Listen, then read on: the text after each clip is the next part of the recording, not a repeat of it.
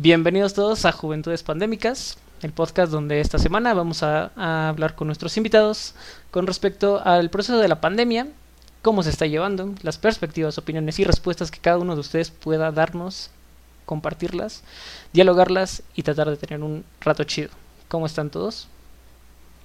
Bien, bien. Okay. Qué bueno, qué bueno. Tenemos aquí, pues obviamente, una, una amplia gama ¿no? de invitados para poder hacerlo. Eh, pues, a ver, Chano, inicia, ¿cómo vamos a iniciar este pedo? ¿Cómo vamos a hacer esto? ¿Cómo, cómo empieza la dinámica con este pedo del podcast? Ok, este, primero me gustaría que nuestros invitados se presentaran tantito para quien esté escuchando eso, porque nosotros ya los conocemos, que nos hablen de ellos un poco, este, porque pues sí, sea, digamos que yo conozco a mi invitada, tú conoces a tu invitada y luego conoces a tus invitados, pero no se conocen entre ellos. Entonces, para que haya un mejor diálogo, que sí hablen. Por favor. Que decimos nuestro nombre y nuestra sí. carrera o a qué nos dedicamos. A lo que quieran. Lo que quieran. Lo que quieran. Lo que es libre, que libre. saber los demás. Igual, si no, no, no están obligados a decir su nombre, pueden decir su edad, su género, bueno, obviamente se va a escuchar en el audio, pero bueno, a veces eso es engañoso, ¿no? Y, y, nuestro nombre también sale en el video, Lalo.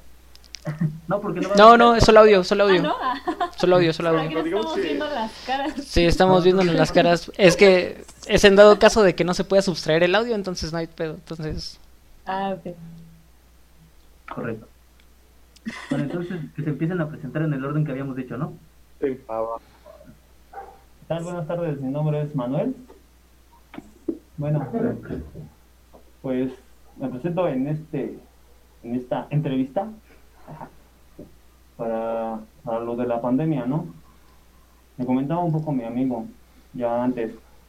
Eh, pues yo me dedico a la construcción, soy, soy albañil.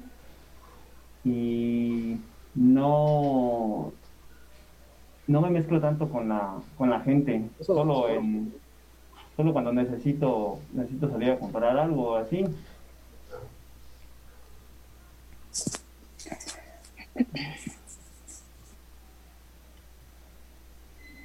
¿Ya hago yo? Sí. sí, ah, bueno. Este, pues soy Silvia y estudio comunicación social en la UAM Xochimilco y ya, creo. No sé qué vas a decir. y a mí no me dijeron nada de qué iba a hacer, entonces no tengo ni idea de qué estoy haciendo aquí. ah, bueno. ¿Ya me toca o no? Simón, ah. Simón.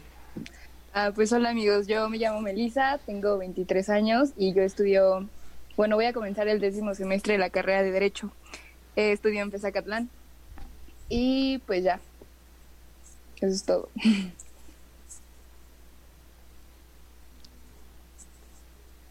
Va que va, ¿quién sigue? Sí. Hoy era el último, ¿verdad?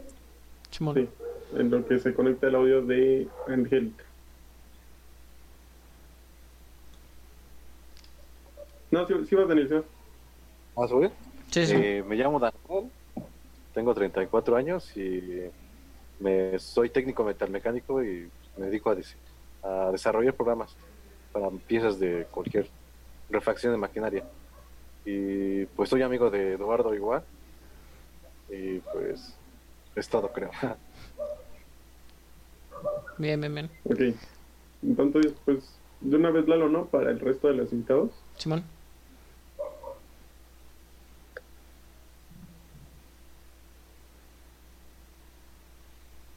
Tienes el micrófono apagado. ¿Pero qué pasó? ¿Ya, ya está Eh, Pues no lo sé. Sí, No, a mí me parece que no, está conectando audio, audio. sigue conectando audio. Dale, dale. Bueno, bueno. Pues ya, me presento ya. Eh, yo soy Lalo, eh, tengo 30 años, soy compañero pues de Oscar, de Irving y de Berenice. Como saben, pues estamos estudiando ya en lo que es el último trimestre de la licenciatura de Sociología. Y esta, este trabajo está pues encaminado a recolectar las opiniones pues de ustedes, que son nuestros invitados, y a partir de ahí generar información. Generalmente, en, aspecto general es lo que puedo decir. Y pues nada, gracias por estar aquí. Bueno, voy yo. Bueno, mi invitada como que no, no funciona muy bien su audio todavía, pero bueno, eh, yo soy Bere, eh, yo tengo 23 años y este, pues igual, o sea, estamos trabajando esto, pues vamos a ver, supongo yo va a salir muy bien. Igual muchas gracias por estar a todos aquí, dedicarnos este pues un rato de su tiempo. Les vamos a muy chido.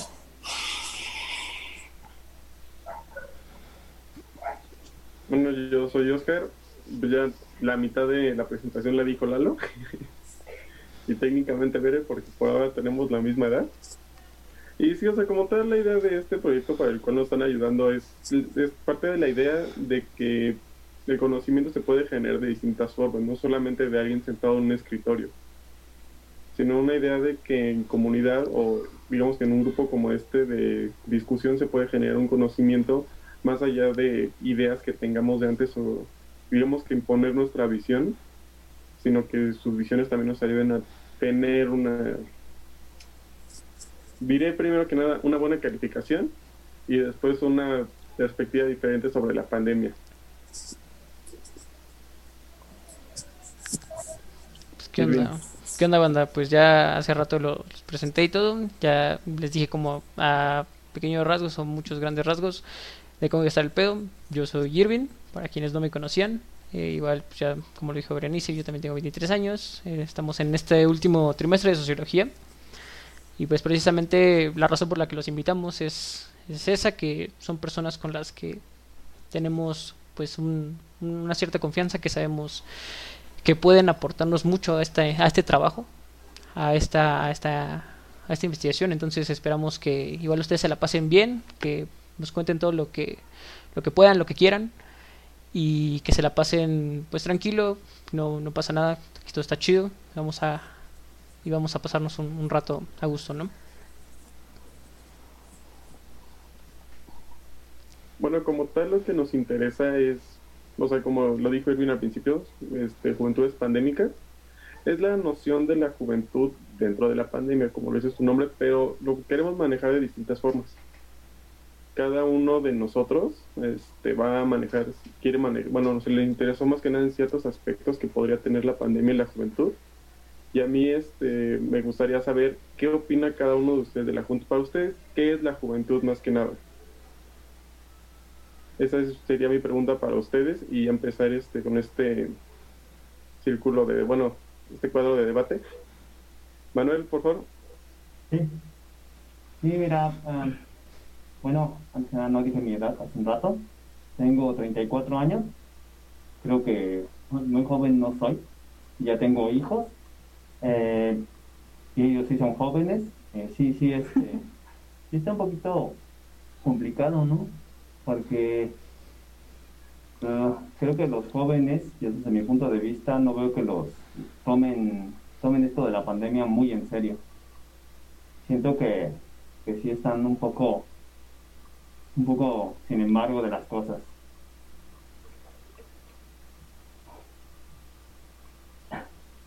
Eh, en lo respectivo a qué es ser joven para mí, no este no sabría qué decirles, ya no soy joven.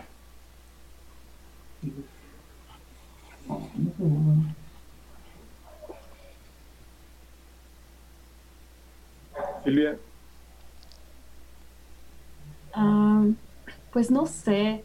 Sea, porque joven siento que tú te debes de sentir joven. O sea, no importa la edad que tengas. Entonces, siento que es más esta parte en la que quieres asocio mucho la juventud con las ganas de vivir, lo cual es muy chistoso porque a veces los jóvenes no tienen ganas de vivir, pero no sé, o sea, creo que sería esta parte en la que estás descubriendo la vida adulta, que también es como algo muy grande que abarcar. Pero, no sé, está difícil definir qué es la juventud en sí. Pero yo de menos ahorita sí me siento en mi juventud, así que pues no sé, sería todo lo que puedo decir. Melissa, por favor.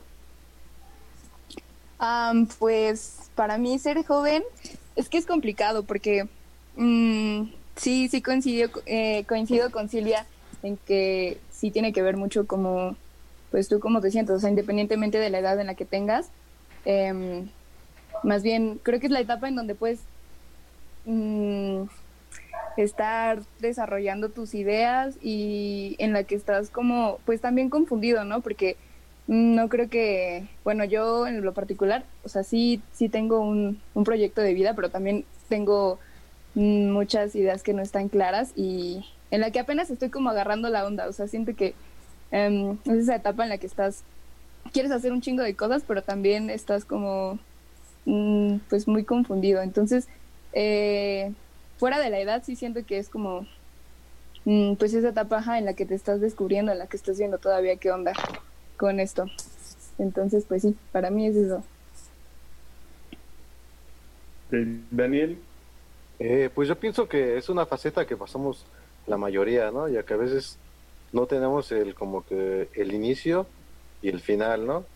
Yo creo que cada perspectiva te va creando de acuerdo a la vivencia que uno va desarrollando en el caminar, ¿no? O sea, ya sea económico y social, ¿no? Porque a veces en lo económico y en lo social va cambiando de diferente forma, ¿no? O sea, yo creo que esa es la parte donde empiezas a, a buscar la independencia propia, ¿no? y que pues a veces uno es más impulsivo, ¿no? De joven, ¿no? Yo creo que en esos tiempos eh, pues me ha tocado así como que trabajar últimamente la diferencia de, por ejemplo, me toca, eh, no sé, mecánicos viejos y mecánicos nuevos, ¿no? Ingenieros o hasta ingenieros, ¿no? Y tienen una, una perspectiva muy diferente, ¿no? A veces el, el joven se queja del viejo, ¿no? Y así sucesivamente, ¿no? Yo digo que pues creo que todo es una parte buena de que nos toca, ¿no? Ser joven, ¿no? Y pues platicar lo que nos tocó la vivencia, ¿no? Como ustedes ahorita, en su caso, pues está chido. Yo también ya no estoy tan joven, ¿no? Pero ya estoy partiendo a otra, otra parte de otra faceta, ¿no? Que ahora ya no me toca decir como, bueno, yo lo vi en una película que, que sí es muy buen dicho ese, ese, bueno, el dicho que se maneja ahí es muy, muy bien adaptado, ¿no? Es fácil juzgar cuando estás afuera que cuando estás adentro, ¿no? O sea, cuando ya estás afuera de la juventud, ya tu perspectiva es otra, se supone, ¿no? Pero pues yo digo que pues, no dejas esa parte nunca, ¿no? O sea, siempre tienes esas, esas nostalgias con, con lo que viviste y con lo que, no sé, te toca ver otra vez con personas que son más jóvenes que tú, ¿no? Eh, le digo, me toca en mi caso de que me toca convivir con personas más jóvenes que yo, ¿no? O sea, yo ya decir, convivo con una persona de 19 años y decir, no, pues es más joven que yo, ¿no? Ya le llevo un poco de diferencia de edad.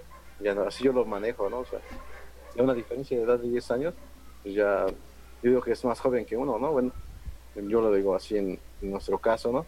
Que ya rebasamos los 30 y ya la mayoría hemos trabajado, ¿no?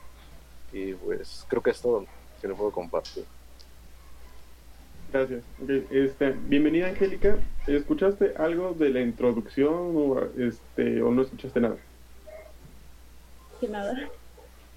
Ok, bienvenida de nuevo. Este, como tal es un- este, una reunión de un día de diálogo. Lo que nos interesa a nosotros es la juven- este, las juventudes en la pandemia. Y este primer bloque, si quieres, puedes presentarte como tal, o sea, lo que quieras que los demás sepan de ti para poder entablar un diálogo. Y si no, la pregunta que hice para que la respondas este, según lo que tú opines o lo que tú pienses es, para ti, ¿qué es la juventud? Ok. Bueno, pues yo me llamo Angélica, soy estudiante de economía en la UNAM en Fres Aragón. Estoy cursando cuarto semestre. Sí, cuarto. Y para mí la juventud es una época en la que tienes como sentimientos muy fuertes o muy radicales de lo que quieres de querer cambiar el mundo o querer o ser muy negativo acerca de la vida. Para mí eso es como cómo se resume la juventud. Y esa es la juventud acerca de cómo se siente en la pandemia ¿Sí o no? Sí, poco a poco iremos acercándonos a eso que acabas de mencionar. Ah, ok. Bueno, pues ahorita yo lo que he visto es que muchos jóvenes se sienten como que muy frustrados y que no van a poder salir adelante, como si esto fuera a durar toda la vida. Y sí, nos va a cambiar, pero los veo como muy, muy negativos. ¿Qué es lo que podría decir? Gracias. Bueno, como tal, todavía hay tiempo para esta primera sección y me agradó cómo fue progresando la participación, porque, o sea, es, complicado relacionar, este, de dialogar así con personas que no conoces, pero me gustaría dar otra ronda para ver si su opinión cambia o quieren complementar su primera participación. Este, porque sí me agradó que sí em, empezaron a agarrar más confianza entre ustedes. Manuel, por favor. Bien, pues, eh, repítame tu, tu pregunta, amigo. Es, lo- es lo mismo, o sea, digamos que qué es la juventud, pero ya escuchando la participación de estas otras cuatro personas, si quieres complementar lo que dijiste o quieres este, decir más, o cambiar al respecto, es libre tu parte. Ok. Eh, pues no, mira, no, no, no cambiará mucho. Como te digo, eh, ah, yo creo que, eh, como comentaba uno de, de- los compañeros, no son compañeros míos, ah, como comentaba uno de ellos, eh, hay veces que las, las situaciones económicas, eh, yo creo que te hacen te hacen perder un poco de tu juventud. En mi caso voy a decir que tuve que madurar muy pronto y por eso te digo, y, y como empezamos el, como empezamos ese bloque, eh, sí, sí me agarraron en curva, puesto que pues, eh, te digo ya, creo que no, no me siento tan joven y este, pues sería todo lo que podría yo argumentar, amigo. Gracias. Filia, Pues yo no creo que la juventud, nada, o sea, que nada más cuando estás en la juventud puedes ser esporádico o puedes nada más limitarte a tener estas ideas. Siento que eso es, si tú quieres, toda tu vida. Y también siento que en todas tus etapas de la vida, y es que tampoco asimilo la juventud con madurar. Porque, pero sí, o sea, sé que hay personas que dicen como, no es que ya maduraste, ya no, ya como que trasciendes pero puedes madurar, puedes ser independiente y aún sentirte joven.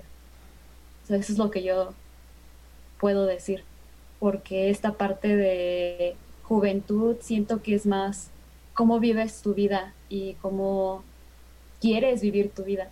O sea, tú privarte de la juventud se me hace como muy, no sé, Ah, yo lo, lo pongo en esta parte, eh, mi abuelito, él siempre llegó a sus 80 años y ahorita va a sus 84 años y él dice que sigue siendo joven, que sigue teniendo esta alma joven. Entonces, siento que no está asociado ni con la edad, ni con tu posición económica, ni nada de eso, sino que es tú cómo te sientes. Ya, es todo lo que voy a decir. Melissa, por favor. Am, pues también estaba pensando que, que es igual esa etapa en donde descubres como a dónde perteneces, ¿no? O a dónde quieres pertenecer.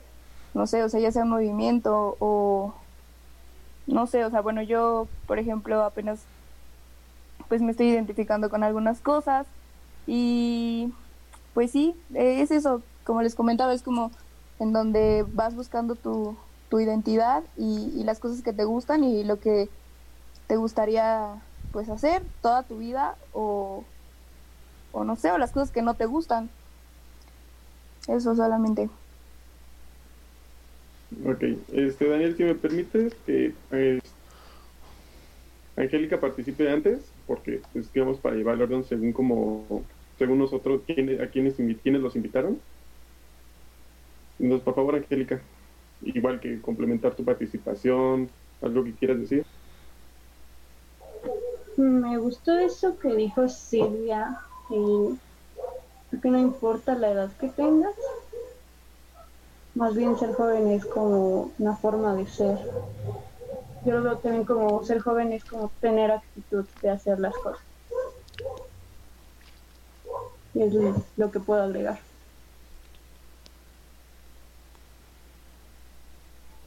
Eh, ahora sí, Daniel, por favor. Eh, pues sí, yo creo que, bueno, escuchaba que, pues sí, la juventud yo creo que siempre es, te tienes que, pues no sé, adaptar, ¿no?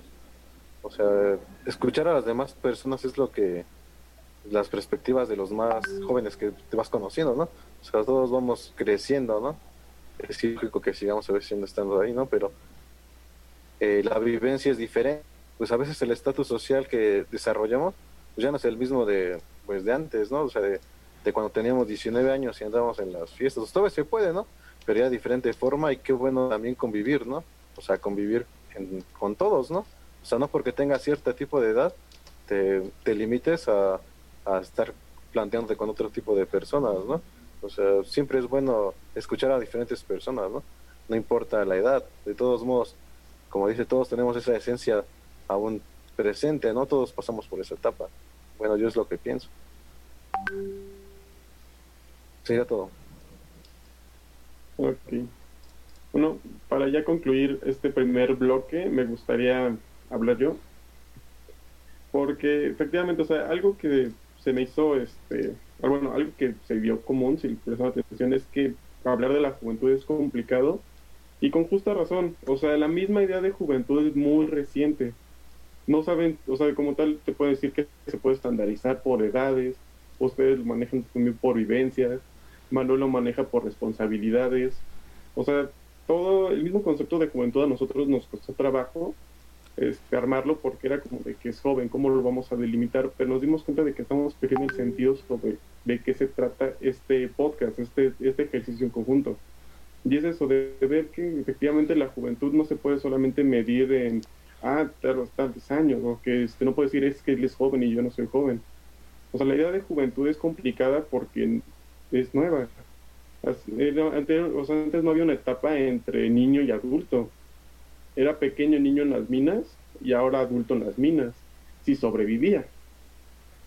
Entonces, este, me agradó de que se pudo como que crear una idea de juventud diferente, una que fuera más este completa, porque es esto, o sea, el punto es que se complementen las posturas que hay para que no nos quedemos solamente con una sola visión. Y no sé si alguno de mis compañeros quisiera también participar. Pueden levantar la manita. ok, Lalo. Bien, este. Aquí, este, justo, acabamos de hablar de un concepto que nos acaba de quedar claro que es bastante complicado de definir. Y, y que yo noto dos cosas, ¿no? Como dos vertientes. Eh, una que se, que se inclina hacia lo objetivo, que tiene que ver con el número de años que tienes y, las responsabilidades, como ya lo dijo Oscar, y algo que se enfoca o se inclina a lo subjetivo, como en un estado emocional, un, un estado mental, como lo mencionó Silvia, como después lo dijo Melissa y también Angélica, ¿no? Entonces me parece que esta, este concepto de juventud realmente sí eh, necesita ser más trabajado, ahora lo acabo de descubrir, porque pues cada quien trae un concepto diferente de lo que puede ser la juventud en su cabeza. Sin embargo, como les menciono, noto estas dos cosas, ¿no? Que, que, está mucho inclinado hacia lo objetivo respecto a, a edad, como a responsabilidades, pero también a lo subjetivo, como lo es el estado emocional. Y, y cómo es que este concepto de juventud lo encuadran en una época, en un este, en una etapa de ser, o sea, de una, una etapa del ser humano. Eso, eso se me hace bastante interesante. No sé si alguien más quiere aportar algo. Pues yo creo que precisamente es algo a lo que precisamente queríamos como cachar, ¿no? El- lo que es el concepto de juventud, porque precisamente nos hemos dado cuenta a partir de lo que han dicho cada uno de ustedes, que juventud no es un concepto que se pueda como tal ser cuadrado, ¿no? Como tal, sino que hay una amplia diversidad de, de cómo se percibe la juventud de cada uno de ustedes. Entonces eso es tanto importante para saber en qué punto pu- se puede utilizar juventud como concepto o no se puede utilizar juventud como concepto. Y eso creo que es algo bastante importante porque quizás en algunos casos se utiliza el término juventud para generalizar algo que a lo mejor no es tan generalizable como se pensaba. Entonces, parte de lo que han dicho cada uno de ustedes creo que es es muy muy importante en el sentido de que nos damos cuenta que juventud como concepto no es un concepto cuadrado, sino un concepto muy amplio y diverso. Bere, ¿quieres decir algo más? Sí, bueno, no repetir como tanto lo que ya hemos mencionado todos, pero sí me parece bastante importante y bastante eh, interesante también esta forma de cómo lo hemos visto todos, ¿no? Por ejemplo, eh, lo veo de esta forma en que nosotros lo vemos tal vez de una manera muy sociológica y tratar de un concepto bastante complejo y subjetivo que, que sí llega a ser. Y no sé, me agradó bastante la perspectiva que cada uno tiene de, de, de, juventud, por ejemplo, desde sus áreas de estudio me parece bastante interesante, pero al final creo que sí se engloba mucho en lo subjetivo, ¿no? En, en las vivencias, en, en, lo que todos hemos vivido, ¿no? Entonces, como lo escucho, me, me resulta bastante interesante, entonces, pues sí, decimos, es un concepto bastante nuevo. Eh, poco trabajado y creo que sí habríamos que, que entablar, no sé, más, un poco más de conversación al respecto, pero esto hasta ahorita me, me ha gustado bastante. Y sí, sería todo. Entonces les agradezco su participación y continuaría Lalo. Sí, así es. Bueno, pues ya, una vez que ya cada uno ha definido el concepto que tiene de juventud, eh, pues nos interesaría saber eh, ¿de qué manera ustedes están percibiendo a la juventud frente a la actual pandemia? Es decir, ¿cómo notan que este sector joven eh, está, está atravesando la pandemia? ¿Cómo la está sobreviviendo, si quieren llamarla así? ¿Y qué es lo que más han notado en este sector, tanto en los jóvenes que trabajan como en los que estudian? Aquí quiero aclarar que, que una vez el equipo nos pusimos a platicar precisamente sobre este concepto ¿Y cómo puede estar eh, dividido? Pues en dos, ¿no? Que podría ser los jóvenes adultos, que serían los que están en edad de estudiar, y los adultos jóvenes que ya están trabajando.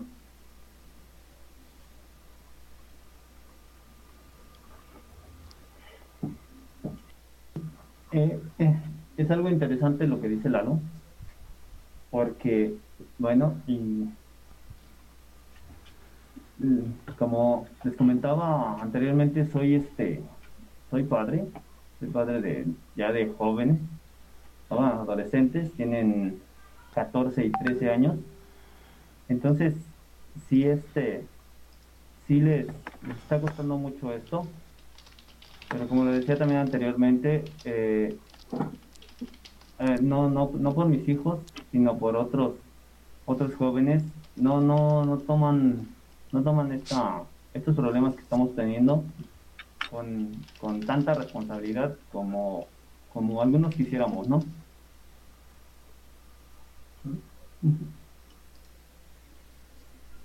Sería todo.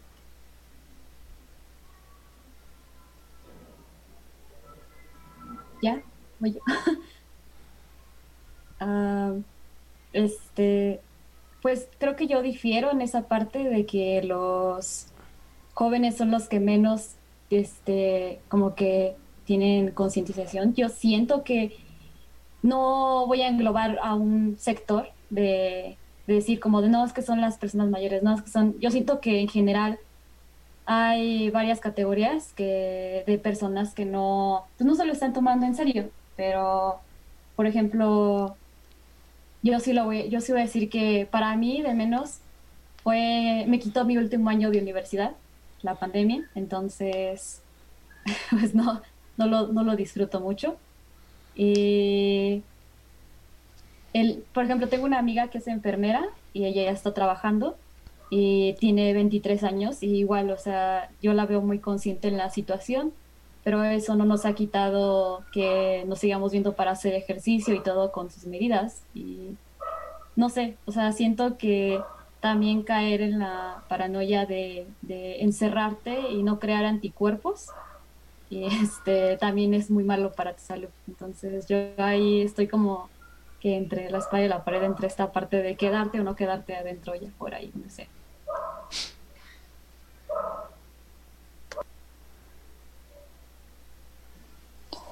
Am, pues yo pienso que sí ha sido muy, muy difícil, es muy difícil para nosotros, los, ah, por ejemplo, los estudiantes de, de- igual de mi carrera, y como dice Silvia, igual nos quitaron el último año de universidad. O sea, vamos a entrar a décimo, pero pues lo más seguro es que ya nos regresemos. Y esto de que sean las clases en línea, o sea, la verdad, mm, pues yo siento que es muy complicado. Creo que es complicado para, para ambos, tanto profesores como para, para compañeros, pero sí creo que es bastante difícil adaptarse a eso, ¿no? Cuando toda tu vida habías venido yendo a la escuela presencial y, o sea, he tenido compañeros que se han tenido que dar de baja por situaciones familiares o económicas y creo que es, sí es demasiado complicado adaptarnos a esto. Y aparte de que Mm, no sé, o sea, no, no creo que estemos aprendiendo eh, como en presencial, pero pues ni modo, o sea, seguirnos adaptando a esto, pero sí, sí ha sido demasiado complicado. En lo personal para mí ha sido demasiado difícil. Eh, intenté, he buscado maneras de que sea más amena la situación, pero no, no sé, no, no logra, no logro adaptarme todavía. Y pues sí es en el ámbito escolar, en el ámbito laboral la verdad, eh, no, bueno, yo no trabajo, pero tampoco tengo com- compañeros que estén trabajando, entonces no sé cómo esté por ese lado, pero sí en el ámbito escolar sí sé que ha sido demasiado complejo.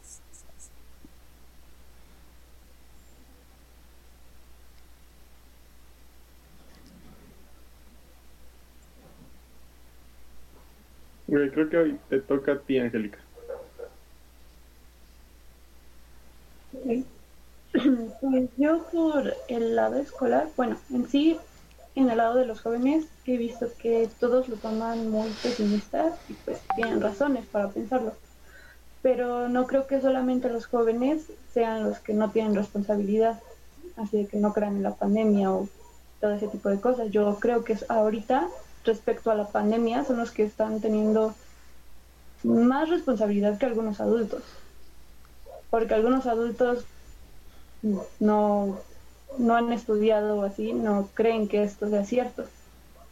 Y en el ámbito de la escuela he visto también que muchos, he visto muchos compañeros que ya se deprimieron y, o sea, no es porque les falte dinero o porque no tengan acceso a internet, es porque simplemente les deprime estar en clases online y lo puedo entender un poco. Pero tendríamos que adaptarnos porque yo creo que una normalidad más ah, próxima, bueno, más parecida a la que teníamos antes va a ser en uno o dos años todavía. Entonces, pienso que... Ay, permítame tantito.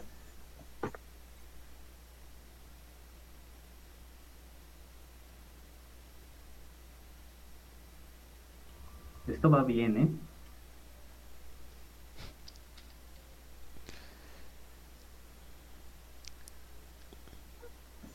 Sí, perdón. Ah, sí.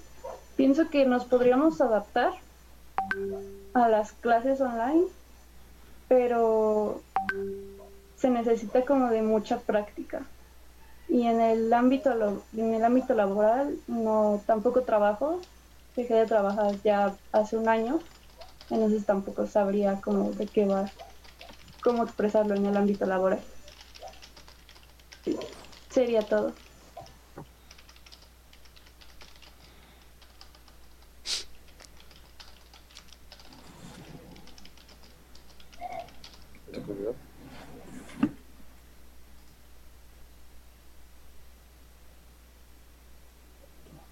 O sea, vas tú, Daniel.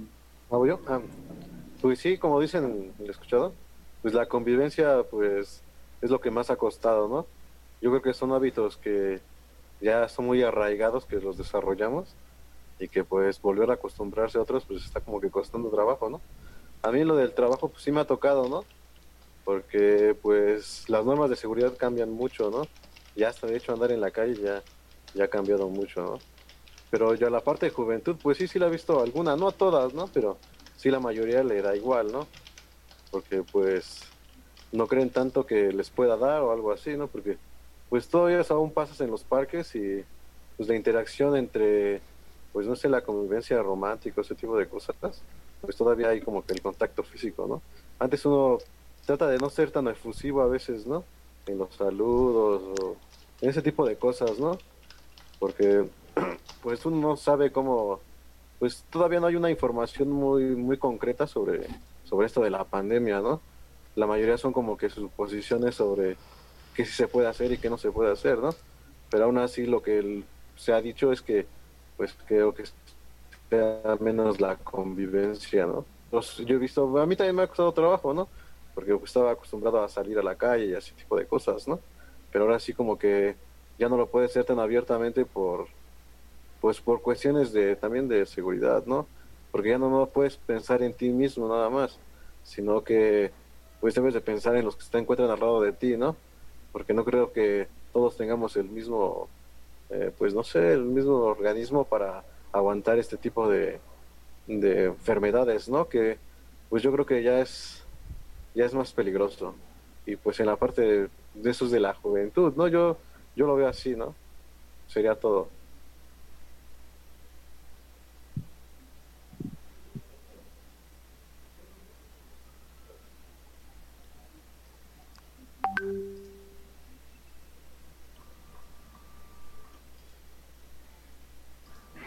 Bien, ¿les parece si volvemos a hacer la misma dinámica que Oscar planteó al principio del, primer bloque?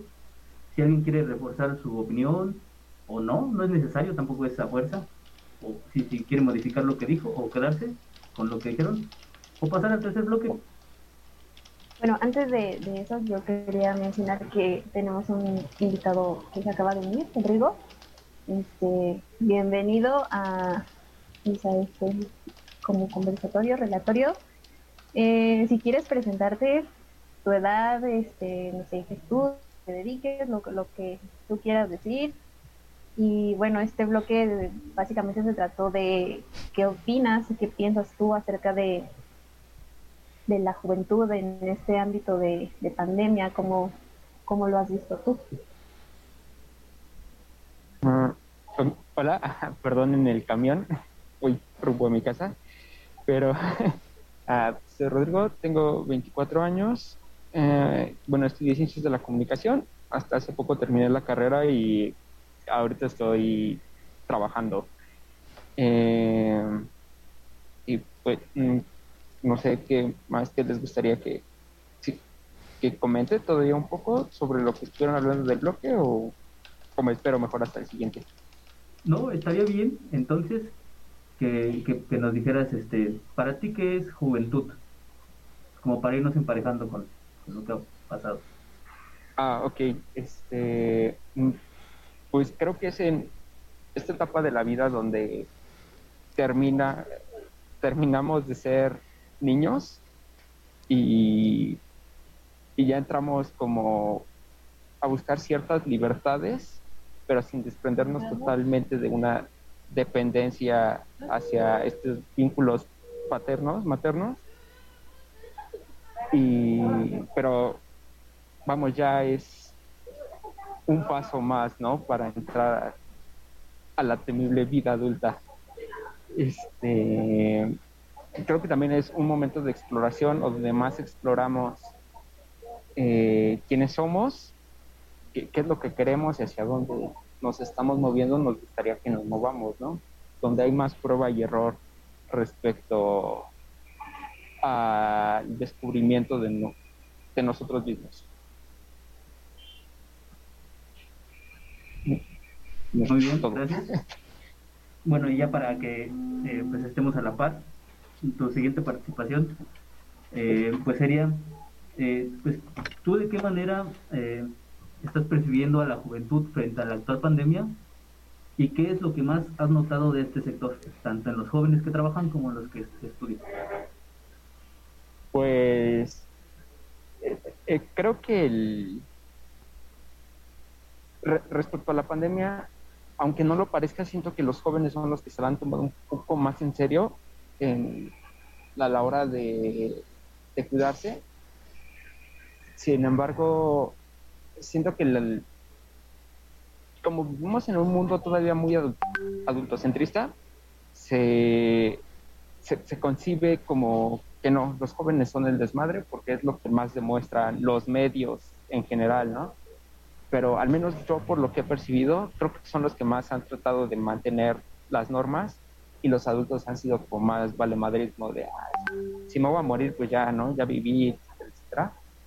Y pues en cuestiones académicas creo que sí ha sido este un, un súper desmadre, ¿no? Eh, digo, si presencial, por ejemplo, temas de servicios escolares y todo eso en, varias universidades es, es complicado. Ahora en línea se ha complicado mucho más. La carga de trabajo se ha duplicado para, para los estudiantes. O sea, yo que veo que muchos se quejan, ¿no? Porque se rompe este, este sentido del espacio y tiempo dentro de la universidad, que es como, ok, sí, estoy en mi aula, tengo determinado tiempo para hacer ciertas actividades, ahora ya no, es como estás en tu casa y tienes que seguir haciendo ahí. La escuela o las tareas se pasaron a ser las 24 horas del día. Ni, ni siquiera se respetan como ciertos horarios. Y pues laboralmente creo que es también lo mismo, ya no hay un tiempo determinado, aunque según se acaba de regular, creo que, que continúa, bueno, al menos ahorita yo que estoy trabajando, me, llegan correos como a las 11 de la noche, las 9, cuando se supone que el horario debió haber terminado a las 6. Pero, pero por lo mismo es como estás en tu casa, tienes todo el tiempo para seguir trabajando, para hacer cualquier cosa que te mande. Sería bueno, todo. Muchas gracias, Rodrigo. Pues bien, este segundo bloque la verdad es que también ha resultado bastante interesante. Eh, hay como opiniones encontradas, no sé qué puedan decir Oscar, Berenice y, y- los invitados también, ¿no? En general. O sea, sobre todo en, el- en las opiniones encontradas que he notado es que se piensa que los jóvenes son los que a veces suelen ser un poco más irresponsables, hasta am, ahora que Rodrigo pues tiene una perspectiva diferente, ¿no? Es interesante ver, quizá porque él también pues a la hora de salir a trabajar nota ciertas cosas.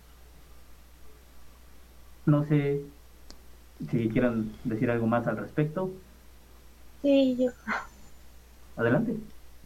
um, yo en mi entorno al menos he visto que los jóvenes se lo toman más en serio desde que inició la pandemia, porque estamos de acuerdo que muchas personas debían seguir saliendo porque tenían que trabajar.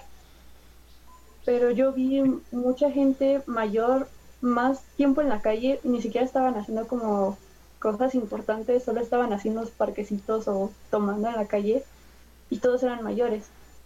Y logré ver que todos mis compañeros, amigos siempre se quedaban en casa y en los jóvenes eran las únicas personas, al menos es lo que yo he visto en mi entorno, que no se ponen en un mal plan cuando les dicen que se pongan el cubrebocas.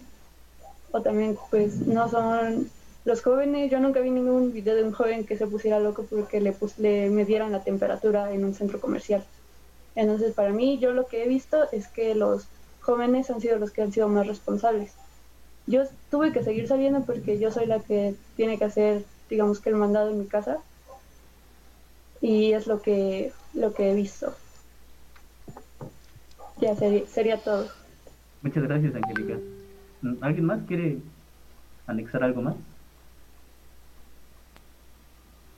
Pues yo siento que es de los dos, de las dos partes, ¿no? O sea, han habido jóvenes que están haciendo sus fiestas clandestinas, bueno, también en qué lugares. Y, este, y hay otro sector de gente que dice, no, es que si me, me van a matar las neuronas, ¿no? Como si las coparan para algo, pero... O sea, estas dos partes tienen como cosas súper ilógicas y, y no sé, o sea, estas... Yo, yo, yo lo dejo en, en una parte neutral porque para mí siento que las dos partes tanto han sido como responsables como han sido irresponsables. Entonces, yo no, yo no voy a definir la cuál sí y cuál no. O sea, siento que las dos, pero también se ve, nota esta parte en, en, en querer como decir, no, son ellos, no, son ellos, ¿sabes? O sea, cuando realmente Y si nos ponemos a pensar, en algún momento sí hemos sido hasta nosotros mismos irresponsables, ¿no? Entonces, no lo sé. Nada más voy a dejarlo ahí. Muchas gracias Silvia, también bastante interesante. Yo creo que más adelante podremos retomar ciertas cosas de las que acabas de decir. Pues bueno, si ya no hay más intervenciones, eh, pues pasaremos al No, tercer yo, bloque. yo- yo quisiera, Lalo, por favor. Ah, ok, date, date. Gracias. Este, pues, pues sí, o sea, algo que se me hizo interesante fue el término que usó Rodrigo de adultocentrista. Siento que, que sí nos sacó de pedo porque, o al menos yo no lo había pensado tanto, pero efectivamente, o sea, o sea, sí existe hasta cierto punto el señalamiento de que los jóvenes y los jóvenes son rebeldes y no respetan las reglas y no hacen ni deshacen, pero si recapitulamos un poco lo que hemos visto hasta ahora, como es técnicamente un proceso, y entonces por eso es que ser joven no es solo una etapa, sino, o sea, todo, es, todo esto que conlleva que los jóvenes se concentren como solamente en una edad, en un grupo de personas que no trabaja, por así decirlo, y que sea como de ellos, los que no tienen responsabilidades, o sea, como dijo Silvia, es una quema de brujas, de culpar uno al otro, y es más sencillo mediáticamente decir que los jóvenes no se cuidan, porque lo quieras o no, este, todos hemos visto esos videos, ¿no?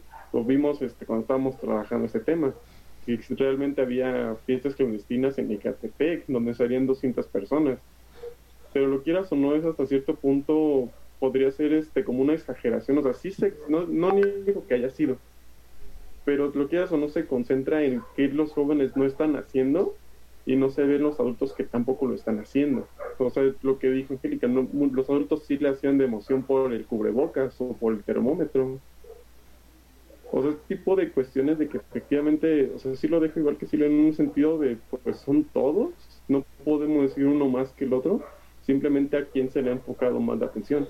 Y como les había dicho a ustedes cuando trabajamos en estas reuniones, que, que hasta cierto punto el discurso preventivo si era como de la población de riesgo, que es adultos mayores, mujeres embarazadas, que era como de no, yo soy joven y yo no formo parte de eso, entonces yo no me puedo morir.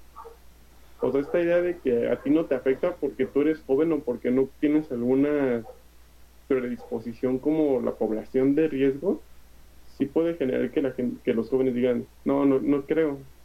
Y también, este, por ejemplo, los, que, los, que- los jóvenes que están en el sector laboral, que digan, pues, yo me pongo el cubrebocas y ya está, pero no se lavan las manos, o sea, cosas por el estilo que también pueden influir en cómo se percibe o cómo viven ellos su propia pandemia. Y ya.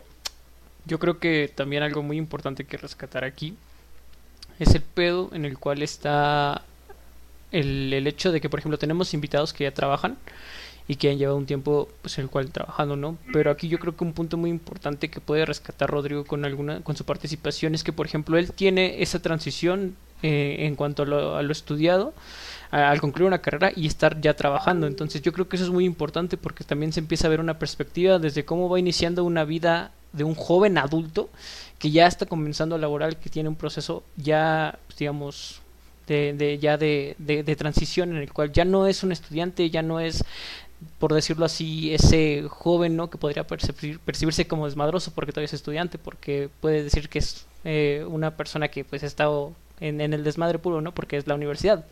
Sino que ya es una etapa en la cual podemos denotar una transición que ya pasa de, de ser un joven estudiante a ser un joven adulto y que puede percibirse ahí, porque él también puede verlo en su, en su ah, respectivo ámbito laboral, ¿no? Cómo se va diluyendo como este, este sentido de, la percepción de la juventud, también del trabajo, de cómo se van combinando y cómo se van entre, entremezclando. Entonces yo creo que también es muy importante. Y si lo retomamos con lo que ya se había comentado anteriormente en el primer bloque sobre la juventud, yo creo que también es algo que, que se puede rescatar de ahí, porque si ya la percepción de la juventud se ha hecho o lo hemos construido aquí en este, en este, en este podcast, de que es diferente para cada persona y que se constituye de manera diferente, pues lo es también el cómo se van percibiendo quienes ponen un enfoque, como decía Chano, hacia lo que es la juventud, hacia cómo se va llevando lo que es la juventud y hacia cómo los adultos también se van centrando en eso, ¿no?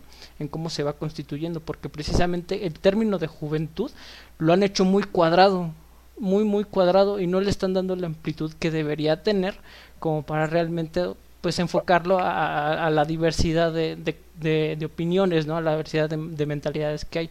Entonces ahí podemos también volver a retomar ese, ese problema quizás de cómo es eh, el concepto de juventud tan, tan, tan metido solo en, en algo pequeño y no en algo tan amplio.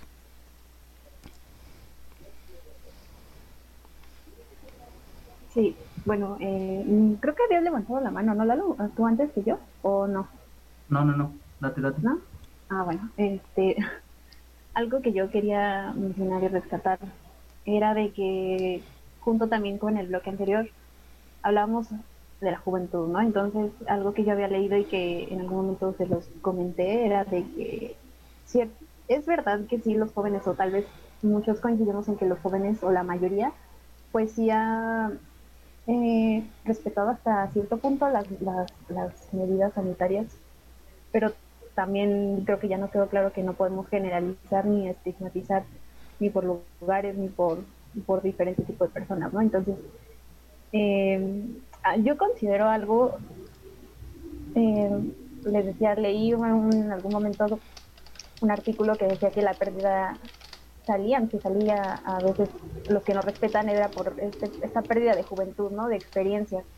Por ejemplo, nosotros, quedó muy claro para la mayoría de nosotros que nos perdimos nuestro último año de, universidad y, y, hay jóvenes que también se pierden fiestas, que se pierden cosas que a veces uno puede llegar a vivir, que pues ya no, probablemente en edades o en situaciones no se van a vivir, probablemente, no sé.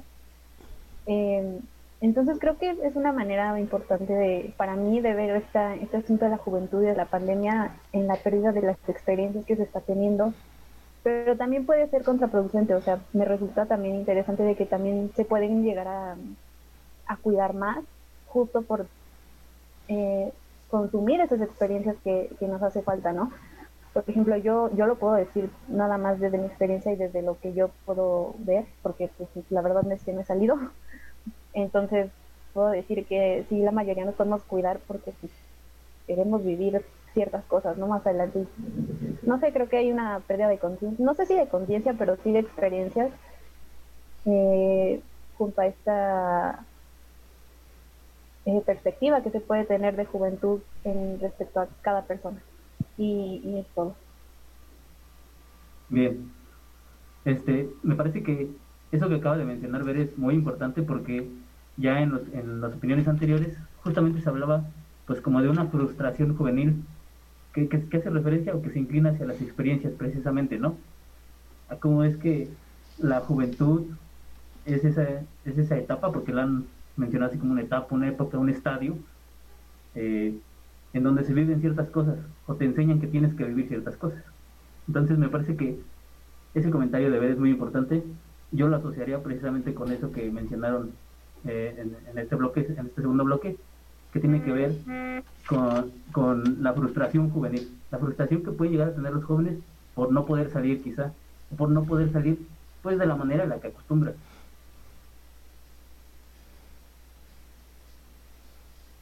Y que también, bueno, nada más rápido que Rodrigo mencionó esta tiempo completo, ¿no? De todo lo que nos ha absorbido la escuela, el trabajo, todo en dentro de casa, creo que también forma parte de esta frustración que muchos jóvenes probablemente tienen. Así es. No sé si alguien más quiera eh, aportar algo más a la plática. Pues yo creo que nada más con respecto a este bloque, decirlo de cierta manera como decía la pérdida de experiencias, pero también verlo como si lo viéramos desde el punto de, de los reos con privilegios que hay en las cárceles, ¿no? es como tienen la comodidad de poderse mover eh, dentro de su mismo espacio, pero al mismo tiempo tener que cubrir todo ese pedo. Y es lo mismo que está sucediendo con esto de la pandemia. Estás eh, metido en un solo lugar y tienes privilegios, pero no importa el privilegio que tengas o, los que tengas, es decir, que tienes pues el baño cerca, que tienes la cocina a la mano, que tienes la comida a la mano, todo, entonces, pero de todos, de todos modos estás aprisionado en un, en un bloque del que no puedes salir, entonces eso también implica muchas situaciones porque desde lo mental ya se está ya se está haciendo también un encierro porque ya se pierden las experiencias que se supone que tendrías que tener en el espacio en el que te deberías de desarrollar y no es así. Entonces, en ese, en ese sentido, el espacio privado también ya se ha perdido, porque ya tu misma sala es tu lugar de trabajo, en, también en tu cuarto es tu lugar de estudio, todo se ha convertido en un solo lugar. Entonces el espacio privado que antes podíamos tener hasta antes de la pandemia se ha perdido completamente en ese sentido.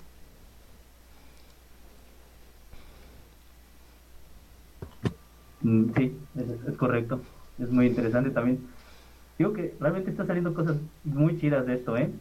O sea, me parece que este formato está chido porque se ven, se perciben las perspectivas, la diferencia de perspectivas. Y bueno, pues ya para continuar, entonces iniciaremos con lo que es el bloque 3 y de este se encarga Bere. No íbamos a hacer una pequeña pausa para que estén piernas nuestros invitados. Claro, sí, sí, sí. Ok. Si los invitados ¿Quieren una pausa o quieren continuar para este ya el bloque? Sería lo que da bloque y conclusión. Depende de ustedes. Yo creo que continuar, ¿no? Sí, yo también digo que continuemos. Sí, yo también. Aportación. Ah, bueno, pues. Entonces, amigos, aquí estoy. bueno, eh, pues ya hemos hablado como bastante y de este asunto de juventud y pandemia. Entonces, eh, hace rato, el, hace rato Oscar casi se robaba lo que iba a decir yo hace rato, pero nada, no es cierto. Eh, hemos visto hemos visto, pues sí, durante todos estos meses que sí se han mostrado como ciertos eventos, ¿no? O sea, decía Silvia también hace rato, ¿no? Rescataba algunas fiestas clandestinas. eso. Entonces, vemos ahí, en- ese es un, un ejemplo de todo lo que hemos dicho, por ejemplo, de que los jóvenes, ¿no? Sí. Pero aquí es un ejemplo, claro, de que los jóvenes sí se ven muy renuentes a, a seguir las medidas sanitarias, ¿no? Entonces, pues primero quisiera saber de cada uno si han tenido como este tipo de experiencias, o sea, de salir a alguna fiesta, o sea, quiero que se que, eh, que estén en toda la libertad de decir, sí, sí lo he hecho y no, importa, ¿no? O sea, sin, sin moralizarlo para nada. Entonces, eh, sí, primero quisiera saber eh, con base a sus experiencias han salido o si no han salido, han tenido alguien que lo haya hecho, no sé, alguna alguna experiencia, no sé. Eh, empieza empieza con, con Eduardo, ¿no? Creo.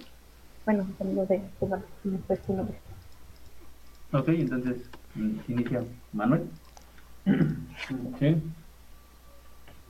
Pues sí, precisamente eso estaba pensando. en- en viendo, viendo sus puntos de vista. Sí. Ah, perdón, me confundí un poco. Sí, este. Pues sí, como decía la chica, veré. Eh, sí, yo sí he vivido, he vivido así. Lamentablemente, eh, tengo familia que, que no sé la verdad si crea o no crea en la pandemia, pero sí, sí hace sus reuniones. Ajá. Y yo pues no, no, no me preocupo tanto por, por mí, ¿no? Sino porque también pues tengo personas mayores, como mi, mi madre mm, y alguno que otro familiar, ¿no? Y este, eh, pues yo, yo sí trataría de, de cuidarlos en ese sentido. Eh, bueno, por el momento es todo. Sí, bueno. Y es que sí es importante, o sea, sí me parece también importante eso, los adultos mayores. Hubiera estado genial, hubiera invitado a un adulto mayor, pero bueno. Silvia. Este, pues yo ah, creo que lo más que he estado encerrado fueron la semana de, ah, de Navidad y Año Nuevo. Ha sido única, la- el único tiempo en que he salido. Ah, yo he salido a hacer ejercicio. eh, cuando estuvo el semáforo naranja, ah, acompañé a una amiga porque estábamos apoyando a otra amiga en un bazar para que hubiera gente y que se vieran que las medidas sanitarias estaban funcionando. He salido a comer con amigas y amigos. Eh, en sí, nunca, desde que inició la pandemia, yo no, por también situaciones familiares, no me pude dar el decir, o sea, ningún nadie de mi familia pudo decir, no, si nos vamos a encerrar y nadie va a salir. La verdad no tuvimos esa posibilidad, entonces, pues yo realmente lo que siento que fue mi, de que no, no, no he salido es más por que no he visto a mis amigos, a mis amigos de la universidad. Entonces, esa ha sido como la parte más frustrante, pero en sí, yo sí, la verdad sí voy a decir que no, no, no me he quedado encerrada este, las 24/7. Eh, sí es, es algo en las noches hacer ejercicio y en el día sí me la paso todo el día encerrado, pero me ha cambiado mucho mi horario de que ahora me duermo a las 3, 4 de la mañana a veces y me despierto hasta como las 12, 1 de la tarde. Entonces, sí, sería todo lo que puedo decir. Mis horarios sí han cambiado, sí han sido así. ¿Melissa? Am, pues yo, la verdad, sí, sí he seguido saliendo.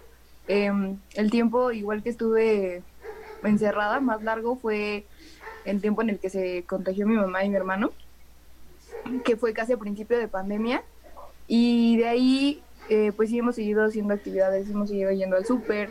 Em, mi mamá es una persona que todo el tiempo quiere estar haciendo cosas, entonces sí, sí hemos salido, mi mamá es muy activa. Y sí, yo sí he seguido viendo a mis amigos, no a todos, pero sí, yo tampoco me he quedado, le digo, el tiempo más largo yo creo que fueron como dos meses y de ahí en fuera, em, pues sí, yo sí he seguido saliendo, Eh, no como antes, pero sí, no, no me he quedado en casa. Gracias, Melissa. Angélica. Ah, pues yo creo que al inicio de la pandemia encerrarse era un lujo, porque muchas personas tenían que seguir saliendo a trabajar. Yo, por ejemplo, con mis papás, ellos nunca dejaron de trabajar y mi mamá, como tenía que hacer cubrebocas, le mandaron a hacer muchísimos cubrebocas y no tenía quien ayudara, pues tenía que ir a ayudarla. Entonces yo la verdad es que nunca dejé de salir. A lo mucho lo máximo que estuve fue como una semana, fue de diciembre. Pero de ahí en fuera nunca, nunca dejé de salir. Ya veo, ya veo. ¿Sí vas a decir algo? No, ya no. Ah, bueno. Eh, Da- Daniel. Sí, eh, bueno, yo cuando empezó lo de la pandemia, eh, pues, fue como que, pues algo pues, nuevo, ¿no? Y aparte, como que todos se iban adaptando a las normas, ¿no? Nadie lo creía que iba a parar muchas actividades, ¿no? O sea, que iba a frenar la, la escuela y todo eso, ¿no? Y los trabajos, ¿no? Yo sí estuve tres meses en el trabajo, sí nos mandaron los primeros tres meses, ¿no? Y después que cambió el semáforo a amarillo, nos volvieron a adaptar otra vez al trabajo, ¿no? Pero de ahí en fuera, pues yo tengo que estar trabajando todos los días, de hecho salgo todos los días, ¿no? Los siete días de la semana, y por eso digo que sí es un poco, un poco hostigante porque no estás acostumbrado al uso de cubrebocas y estarse lavando las manos a cada rato y sanitizar todo, ¿no? Y tomarte la temperatura, o sea, en todos lados te toman la temperatura, ¿no? Y la verdad, sí, sí, Sí, pues no, no, es, no he dejado de salir y mis amigos igual he frecuentado algunos, ¿no? O sea, nada más, sí, no tan cerca, ¿no? Ser tan, como les digo, no ser tan efusivos y pues una plática, ¿no? Amena y nada más. Pero sí, nada más sería eso.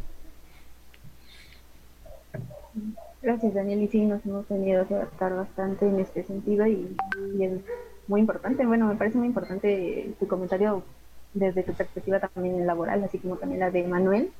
Me parece muy, muy importante. Eh, Rodrigo. Ah, pues este, yo sí he salido. Digo, igual es como dentro de mi círculo como muy cercano de amigos. Nunca somos más de cinco, pero todos estamos en pues, las mismas zonas, por así decirlo, ¿no? No, no es como que nos vayamos a lugares atascados, todo eso, siempre son como en, la, en, nuestras casas. Eh, al, al inicio de la pandemia eh, estaba trabajando y pues sí fue como que empieza todo a espantarse, ¿no? Y, y, yo me acuerdo que sí, me, yo sí les dije como que no, yo no, yo no voy a venir porque tengo que estar como en transporte público y, y lo que puedo, lo que me toca hacer lo puedo hacer desde casa.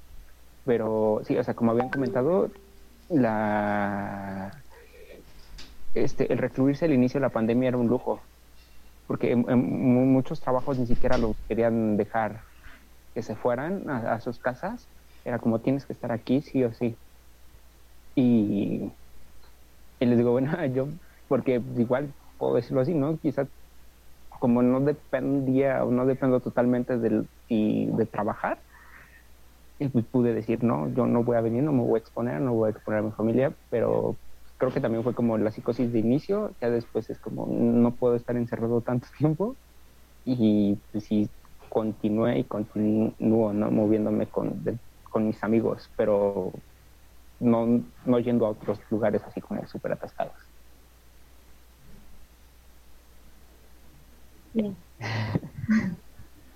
Bueno, no sé si uno de mis amiguitos de, del equipo también tengan alguna experiencia o, o, o no.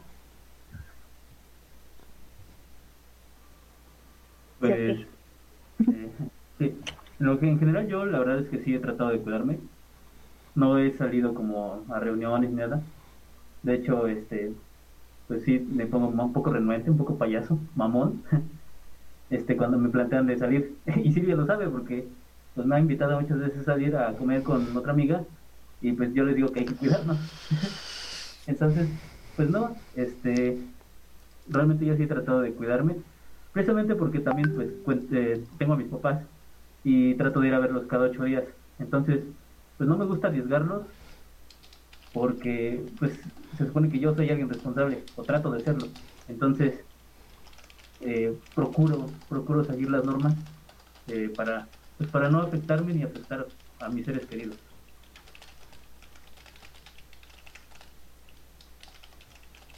Payaso, el señor payaso. Tomámona. eh, Oscar Irving no. Pues fíjate que yo eh, en algún punto eh, hubo como este desmadre de, de, que sí salí unas dos tres veces pero después como que cambió la situación no tanto porque yo lo deseara porque realmente yo también sí como que de repente me masca un chingo el querer salir bien cabrón. Pero ciertas situaciones que ocurrieron con, con mi familia en cuanto a algunos enfermos incluso fallecidos este pues como que me limitaron en tanto a al bien colectivo de mi familia más que más que yo como quererlo como persona, ¿no? El hecho de decir, güey, pues yo me quedo encerrado en mi casa y no hay pedo y, y no pasa nada, porque eh, realmente no es así. Yo a veces sí tengo un chingo, un chingo, un chingo de ganas de salir, tengo un chingo de ganas de, de pues de ver a mis amigos, de estar con ellos y platicar. Pero también está como ese pedo o ese lado en el cual eh, estoy como entre la, entre la espada y la pared, en el, en el sentido en el que quiero ver a mis amigos, pero también no quiero tener pedos con, con mis papás, eh, principalmente por, por lo que han vivido, ¿no? Porque pues sí han pasado como por situaciones como medio densas en la que pues sí han tenido que, mentalmente se han visto afectados, vaya, y eso, porque es algo que se percibe, ¿no? Se logra cachar. Pero yo eso se lo atribuyo, por ejemplo, en este sentido hablando ahorita de, de, cómo ciertos, este, ciertas personas como que siguen saliendo y todo, y de los jóvenes, y todo esa, ese desmadre, y lo que vimos anteriormente con las experiencias, pues yo creo que también tiene mucho que ver, ¿no? En el hecho de que yo como joven me cuido para poder salir y, y me acato las reglas, güey, tal cual. Porque no quiero perder esas experiencias por quedarme encerrado. Entonces también está el pedo de las experiencias y de querer seguir tomando tus experiencias y no perderlas a costa de ser responsable en tus salidas y ser responsable en lo que estás haciendo en el medio en el que estás haciendo. Eso obviamente que no se aplica a todos. Pero si lo vemos desde ese punto, retomando lo que se ha dicho en el bloque anterior, podemos de alguna manera deducir que esa es la manera en la que se podría, eh, digamos que describir esta situación.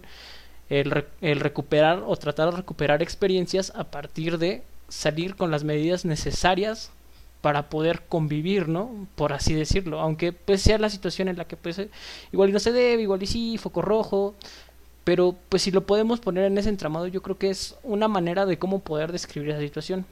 Y retomo lo que digo, o sea, yo en este sentido eh, me he visto muy limitado en el, en, el, en el que pues obviamente yo he tenido que perderme como algunas cosillas como lo que es el último año de la universidad, retomando lo, lo que anterior, eh, ahora este pedo de que pues no puedo salir, que pues, también estoy entre, entre que quiero respetar como eh, la integridad de, mi familia para que ya no se la sigan pasando mal, aunque yo sé que pues yo tomaría las, las, medidas necesarias, ¿no? Porque pues realmente lo haría, güey. Porque la neta las ganas de salir me mueven y me mueven muy cabrón. Por ejemplo, yo vivo eh, en ese sentido, es como de, güey, pues puedo salir aquí a tal lado y si tengo la oportunidad de salir no me salgo. Y también como el hecho de chelear es algo como que para mí me, me mueve bien cabrón, porque la neta es algo que yo solía hacer muy constantemente.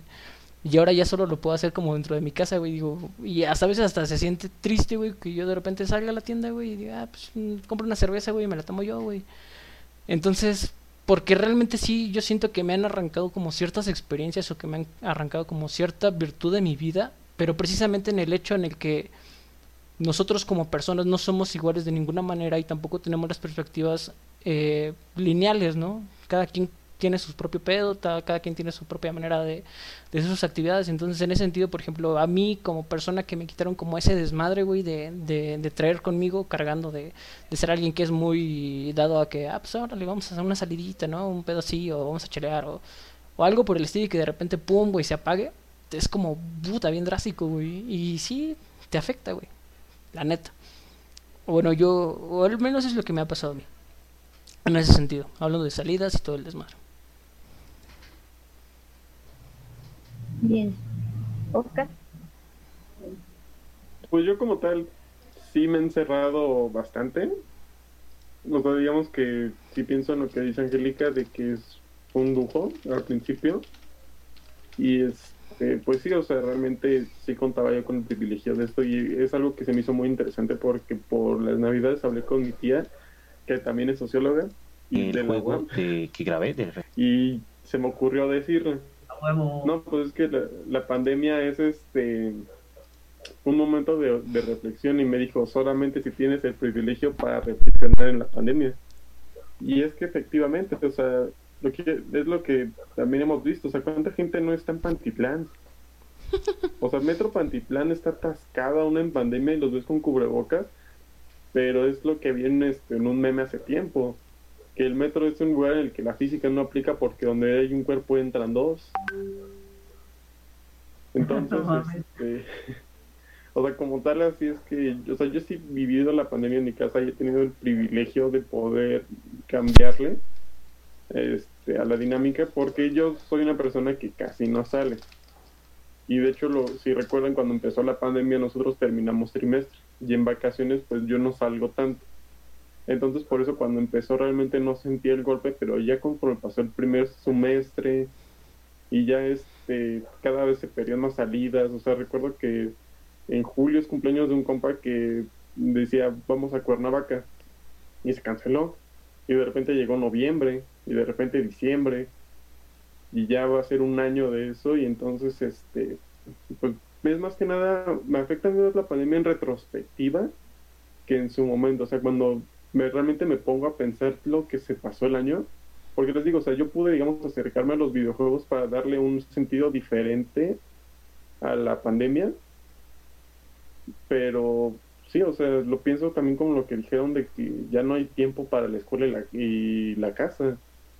O sea, pienso en, otros trimestres que nuestras tareas eran este leer libros como tal, o sea, leer un libro por semana y sé que ahorita ya no se va a poder. Ahorita ya no podría leer un libro como en ese momento. Ahorita solamente puedo leer lo necesario para la clase. O sea, digamos que esa inversión de los tiempos y lo mismo que dijo Silvia, que ella no este, termina durmiendo a las 3 y despertando a la 1. Yo la verdad no he podido dormirme antes de las 3 desde hace como 6 meses. O sea, en este sentido, digamos que la pandemia no me afectó con salidas porque yo realmente salí unas 5 veces pero sí en cuanto a este a todo lo que ya no pude vivir que sí siento que lo voy a terminar extrañando en otro momento de una forma más fuerte y ya. Bien. Creo que, bueno, ah, sí, Lalo. Sí, solo porque, bueno, todo esto que han dicho sobre la percepción de perder la juventud y todo eso, me recuerda como a, a Bauman, ¿no? Y a la sociedad líquida y al amor líquido. Y pareciera que es una juventud líquida, ¿no? En este momento, que siente que se les está pasando por las manos por la pérdida de experiencias de las que hablaba Irving, por ejemplo. O sea, me recordó mucho eso, de cómo las interacciones, eh, al no hacerse como están acostumbrados a hacer, sienten que se les está perdiendo, se les está yendo esa etapa, esa fase, ese estadio de su vida. Sí, también, también lo creo. Eh, bueno, no sé si alguien tenga... Perdimos nuestra graduación. Todos perdimos la Eh, graduación. Sí. Bueno, em, sí quisiera rescatar con todo lo que han dicho algo importante. Y es que algo chido que creo que todos, o bueno, para mí, fue que la mayoría sí ha estado saliendo. O sea, ya dijeron que con sus medidas y demás, pero me parece importante. Entonces, yo les quisiera preguntar con respecto a la nueva normalidad, ¿no? O sea, ¿cómo consideran ustedes que han estado saliendo más? O sea, yo, yo realmente no tanto, pero solamente he salido como dos, tres veces. Pero ustedes que han salido más, por ejemplo, Silvia que va a hacer ejercicio y demás, ¿cómo han considerado que se está manejando este asunto de la nueva normalidad con todo lo que son pues, las medidas sanitarias? O sea, pero ahora, ¿qué les parece si vamos al revés? O sea, en vez de ir como empezamos antes, vamos de atrás adelante. Entonces, Rodrigo, empezamos contigo.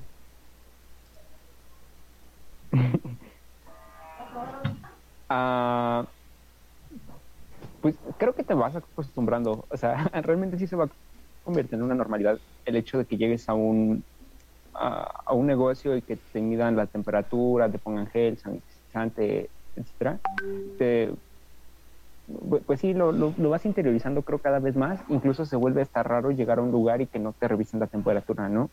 Ya es como, chale, ¿por qué, no lo haces, no? ¿No te importa o qué?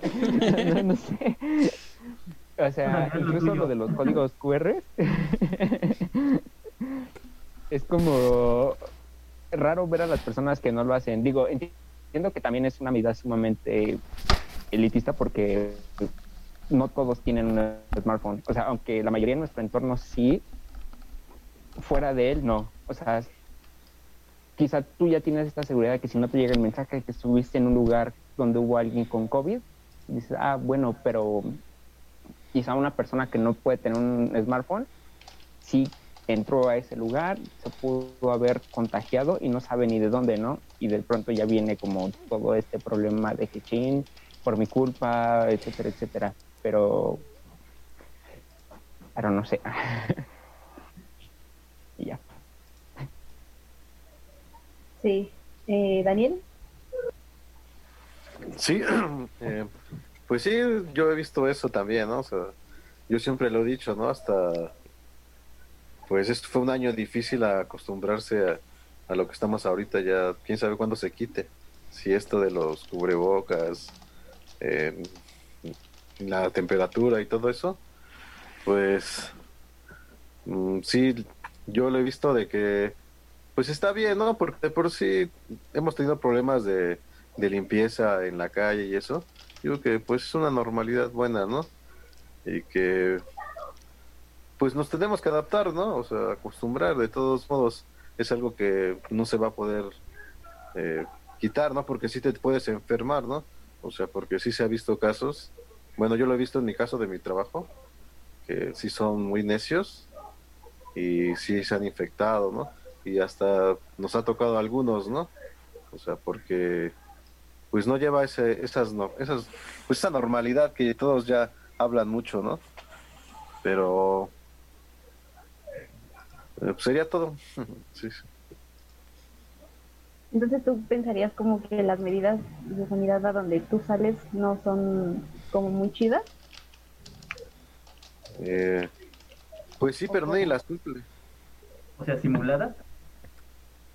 Pues la hacen ahí en el momento, ¿no? Pero no, no, no la llevan, o sea, no se cubren el cubrebocas o así, ¿no? Pues es la gente grande, ¿no? En lo que cabe, ¿no? como dicen, es de los dos lados, ¿no? Porque en todos lados yo he visto que nos mide la temperatura, ¿no? Pero pues quién sabe, ¿no? Nos matan las neuronas, dicen, no es cierto. Eh, Angélica, ¿tú, ¿tú qué piensas al respecto de estas eh, medidas, de esta nueva normalidad?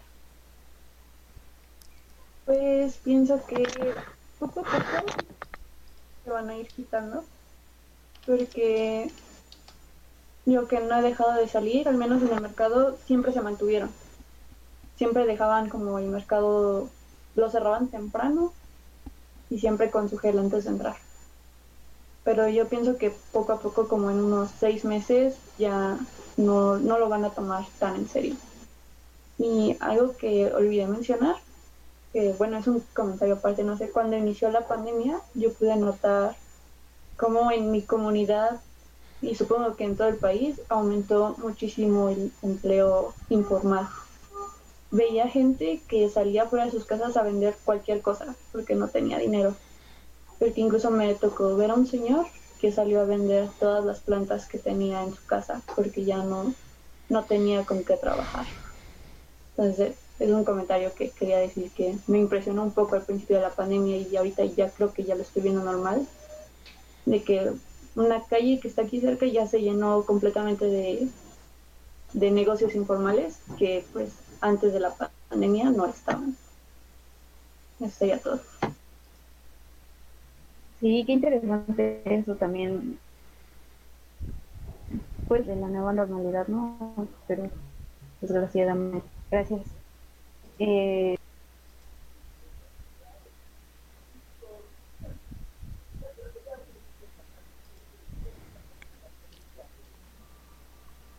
Me parece que sigue Melissa, ¿verdad?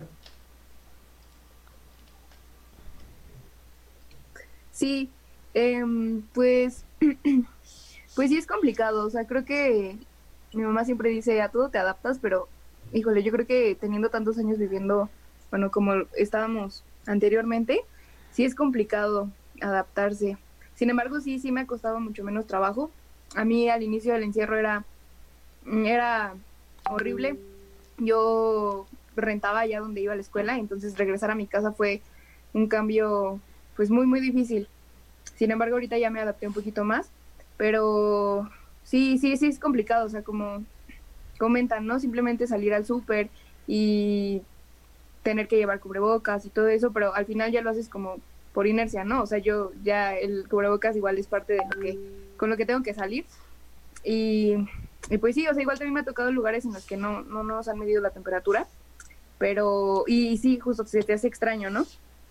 Pero, pues, yo creo que, que pues sí nos tenemos que seguir adaptando porque sí, sí creo que todavía falta mucho tiempo para poder regresar y en todos los ámbitos, en cuanto a las medidas, como lo platicábamos también en cuanto a lo escolar, en, en las clases en línea, pues buscar la manera de adaptarte, ¿no? Y, y, de hacer otras cosas. Si tu rutina igual cambió, pues tener que buscar otras opciones.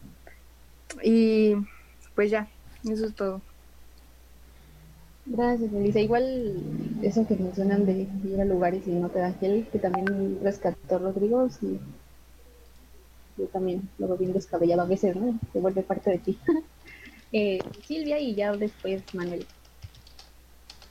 Pues yo siento que, no sé, está raro lo de las medidas sanitarias porque, o sea, he llegado varias veces a, a como establecimientos donde su tapete está súper sequísimo, ¿no? Entonces es como de esto que me va a sanitizar. Eh, incluso, y la verdad, voy a quemar a la UAM, pero la UAM también tenía, también tenía tapetes que, no, yo estuve yendo por mi servicio social a la UAM y en la entrada de la pusieron tres, pusieron dos tapetes y en las mañanas que nosotros llegábamos estaban sequísimos. Entonces era así como de, bueno, ya te pasabas, ¿no? Pero entonces se me hace como que en lo del gel, no llegas al Walmart con tu gel todo chicloso, ¿no? Entonces es como de este gel que, ¿no? O sea, como que tiene sus contracciones bien mal. O sea, el hecho de que te tome la temperatura aquí es como de, ¿qué te están tomando de temperatura? Realmente nada aunque te la tomen donde debe de ser, ni siquiera es tu temperatura real. O sea, es todo muy subjetivo. Entonces es como de, no, eh, o sea, para mí las medidas sanitarias se me hacen muy tontas, la verdad. O sea, todas, o sea, todas las que han implementado tanto lo del QR como lo del tapete que está seco, el gel que ni es gel este, antibacterial, eh, la toma de temperatura que ni siquiera es una toma de temperatura exacta. A cierta medida se me hace como muy tonto que digan nada más entra una persona por familia. Me ha tocado a veces en las que yo tengo que acompañar a mi mamá y es como de cómo la voy a dejar que de allá hasta el estacionamiento se cargue de sus bolsas sola, ¿no? Entonces es como de entro con ella porque la ayudo en varias cosas, o sea, hay gente, ya después dijeron, no, bueno, la, gente adulta o la gente ya mayor puede entrar con, con alguien como joven que la ayude y todo. Pero aún así, o sea, se me hace como muy como ilógico, ¿sabes? O sea, muchas de las medidas que están tomando actualmente y porque la mayoría no las lleva a cabo, o sea, y siento que algunas de las medidas eran como de, o sea, como de llegas, de si llegas de la calle a tu casa te lava las manos, es como de ustedes no lo hacían porque yo siempre lo he hecho, o sea, mamá nos enseñó que siempre que llegabas de la calle estabas tocando cosas sucias, entonces tenías que llegar y lavarte las manos. Así que no sé, o sea, algunas de las medidas sanitarias son cosas que yo ya hacía. Y, por ejemplo, yo sí voy a ser bien honesta, yo cuando salgo aquí a la tienda es algo así, o sea, aquí en mi colonia, si vas como a un lugar súper cerquita, la verdad no llevamos cubrebocas. Eh, a la viva y así, Sí, y así vamos a entrar a la panadería, sí, porque obviamente, o sea, y nada más dejan pasar a una persona, como tú quieres, pero si nomás voy a salir aquí como a nada más a dar como una vueltita, es como, si voy a la casa de mi abuelito, pues me voy así, o sea, no, porque vive a dos calles arriba de mí, o sea, es como de, convivo con él casi todos los días, entonces es como de, eh, pero ya si voy a entrar en un establecimiento, si voy a ir más lejos de mi casa, utilizo el cubrebocas para no, no, no, yo lo veo más de la parte de que yo no es tanto que yo me vaya a enfermar, es que yo, no quiero enfermar a otros, en el dado caso de que yo me enferme. Eh, la verdad a mí no me preocupa o no me altera mucho, por así decirlo, esta parte de yo enfermarme, me preocupa si mis papás se enferman eh, a consecuencia mía. Ah, pero en esta parte, ya como ya lo dije, yo no, mi familia no, no se ha mantenido encerrada. Mi papá trabaja eh, yendo a varios estados, entonces ha ido desde que inició la pandemia a buen de estados. Mi mamá a veces lo acompaña a algunos lugares. Ah, no sé, o sea, en esta parte, o sea, es como de, obviamente, algo que sí he evitado mucho desde que inició la pandemia, yo no me he vuelto a subir al metro. Entonces, eh, solamente si llego a salir utilizo Metrobús o este, pues estos Uber, Didi y todos esos para poder, o en carro, ya aparte. Eh, pero esas son las únicas zonas en las que salgo no utilizo el metro porque siento que ahí sí convivo con más gente y como está muy encerrado, no sé, como que me causa conflicto. Pero no, no, no, no sé qué más podría decir de esta parte, más que la verdad las medidas sanitarias se me hacen como muy, no sé, y que estamos haciendo mucha más contaminación de la que deberíamos estar haciendo. Sí, nuestra cabecita de algodón. Ah, eh, Manuel. Sí, pues miren, nueva normalidad y, medidas sanitarias. Yo la verdad no le llamaría como nueva normalidad en mi caso, en mi caso porque yo en verdad no he cambiado mis hábitos para nada. Bueno, no para nada. No he cambiado mis hábitos del todo, ¿no? Por ejemplo, yo ahorita los escucho y, dicen que se mueven de, un, de una tienda a otra y conocen todo ese tipo de experiencias, ¿no? Yo la verdad no.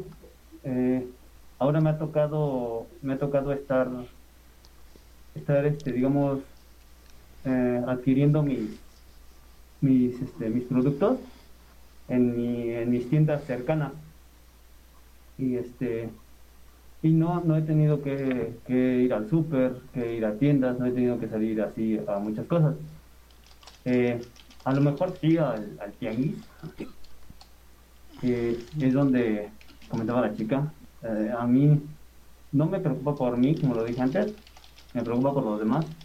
y eso sí me hace entrar en, en como en psicosis, ¿no? Porque eh, sí es mucha gente y sí, sí me da miedo el, el que me vayan a, a pegar algo, ¿no? Por, por mis personas. Eh, también en, en este caso, y, y incluso pues lo veo así, ¿no?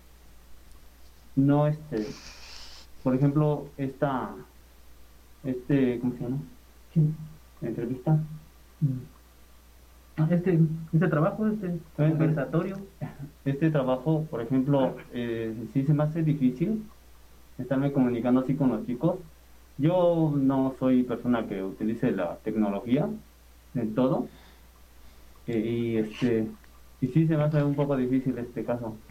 Les digo, eh, sí me gusta, me gusta cuidarme, no, no hago todas las medidas precautorias, como el que llego a mi casa y me sanitizan todo, no. Sí mm, guardo mis, mis medidas, eh, como salgo, salgo con mi cubrebocas, regreso, me lo quito, me, me lavo las manos, en todo lo que puedo, ¿no? Y este, e- incluso esto se me hace un poco incómodo, ah, porque aquí con mi, con mi amigo Eduardo, llego y pues sí tengo que usar esto, ¿no? Y no, no, para mí no es, no es tan cómodo. Yo, por ejemplo, me, me preocupa todo, me, me pica el cubrebocas, me quiero rascar, eh, no puedo respirar, no puedo hablar. Entonces, pues eso, eso sí es, es difícil para mí, pero tanto mis hábitos no, no los he cambiado mucho. Bueno, sería todo. Gracias, Manuel.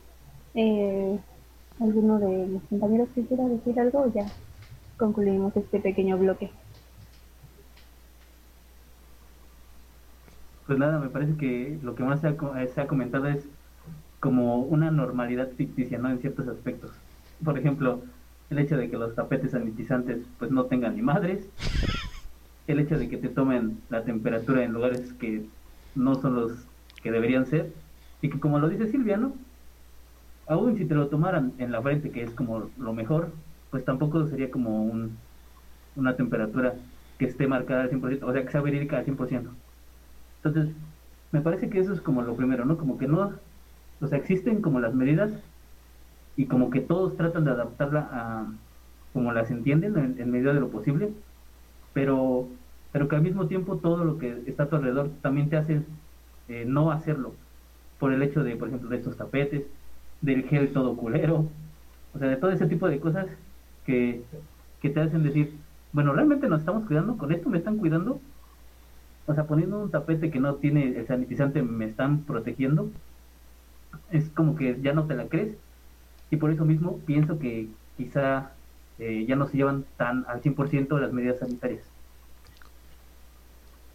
De ahí también podríamos hablar después, quizá más adelante en las conclusiones, sobre el fetichismo que se ha sa- salido a partir de, de esta nueva normalidad, sobre todo en los cubrebocas. Ahorita que estaba viendo el mío, pues se camufla, ¿no? Con, con el fondo de pantalla, pero cómo han eh, empezado a sacar distintos cubrebocas personalizados y cómo Sí. es que inicia este fetichismo de, de las cosas. Pues yo creo que igual, como está el pedo este, eh, pues yo creo que más que nueva normalidad eh, para todos en general, yo creo que es más bien adaptar los estilos de vida de cada uno a lo que pues supuestamente es la nueva normalidad, porque si, nos damos cuenta en cada una de las perspectivas que se han visto, güey, o sea, nadie lleva el mismo estilo de, de vida en cuanto a las normas sanitarias, nadie hace lo mismo y todos tienen como sí sus, sus propios ejes en el cual gira todo en torno a lo que piensan o se o ellos hacen para estar seguros, ¿no? Entonces yo creo que más que una nueva normalidad que se pueda generalizar es más bien una, una normalidad que se adapta a cada estilo de vida que cada uno lleva. Y por ejemplo, lo que dice Lalo es cierto, o sea, si ustedes han visto, por ejemplo, Titanes del Pacífico, en las partes iniciales habla como acerca de, de que de repente los kaiju se vuelven este piezas comerciales, ¿no? Se vuelve todo propaganda, se vuelve un chingo de desmadres. Y lo mismo pasa con los cubrebocas. En un principio un pinche cubrebocas lo puedes encontrar y es como, ah, güey, me, me tapo y no pasa nada, ¿no? estoy enfermo. Pero si lo pones en esa per- perspectiva ahora es como, güey, o sea, yo quiero mi cubrebocas negro, güey, porque me hace ver mucho más vergas, ¿no? O sea, me, me siento súper chingón, se ve mejor. O yo quiero el que está floreado, o yo quiero el que tiene tal desmadre. Entonces, sí se ha comercializado. Entonces, sí se ha comercializado tanto o tan cabrón este pedo que ya también se ha vuelto moda. Hemos, se ha visto también que Gucci ha sacado este cubrebocas y es como de, güey, o sea, ¿qué pinche necesidad tienes de comprarte un pinche cubrebocas de tantos millones o de miles de pesos, güey? Cuando realmente pues tiene la misma función que uno que tú traes puesto, ¿no? Simplemente sí, sí, sí se ha comercializado todo este pedo de la pandemia, del coronavirus y, y se ha lucrado con ello. Pero yo creo que es parte también de que como sociedad, pues obviamente se va adaptando a lo que está viniendo y a lo que se hace y a cómo se hace. Entonces, si lo pones en esa perspectiva, güey, pues es, es lo más normal que pudiera pasar, ¿no? En ese sentido, porque pues obviamente se va adaptando todo a cómo va girando en su entorno y a cómo se va eh, viendo, ¿no? Entonces, eh, en ese sentido, pues, güey, eh, pues sí, ya creo que es un pedo más de, de, de, adaptación que de seguir eh, linealmente normas, güey, tal cual. Capitalismo se dice. Sí, sí, sí. No quise sonar, como ya sabes, no quise sonar así, ya sabes. por qué.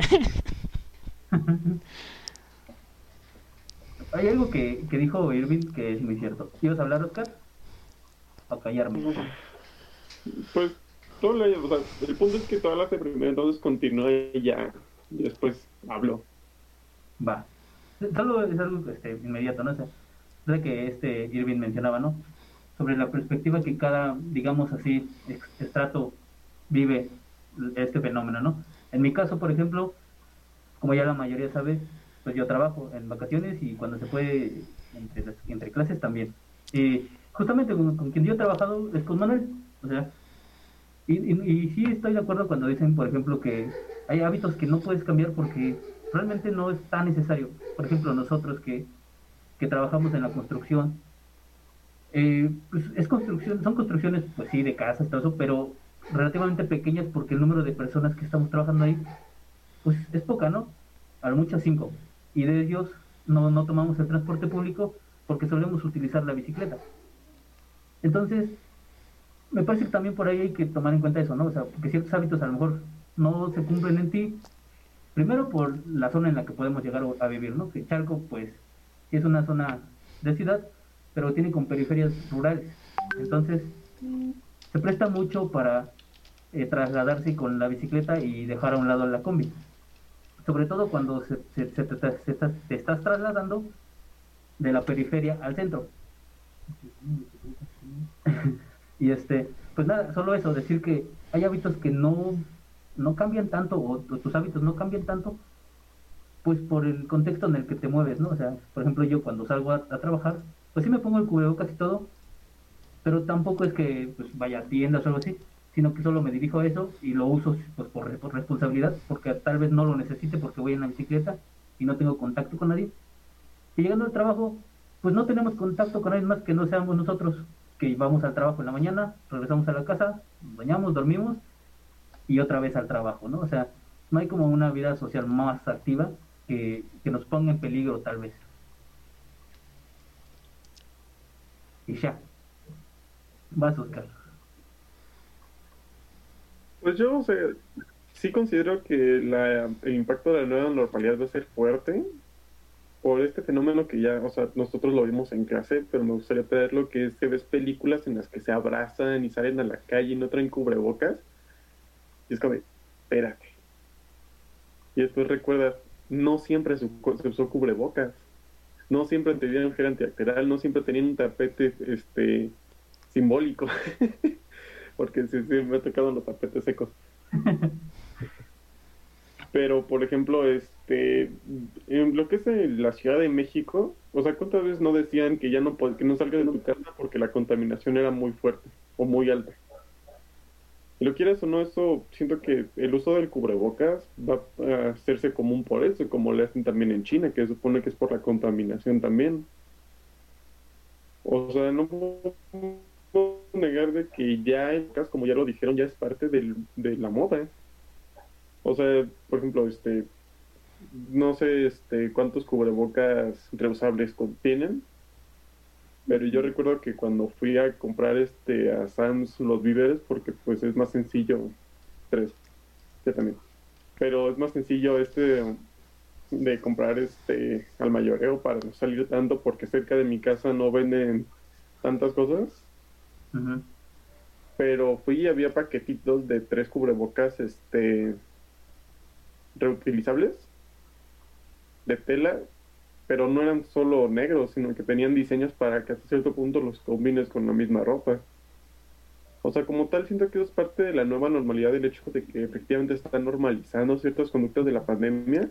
Y puede ser que ya no te tomen la temperatura, puede ser que ya no te den gel antibacterial, pero puede ser que sí dejen el, el, este, el tapetito.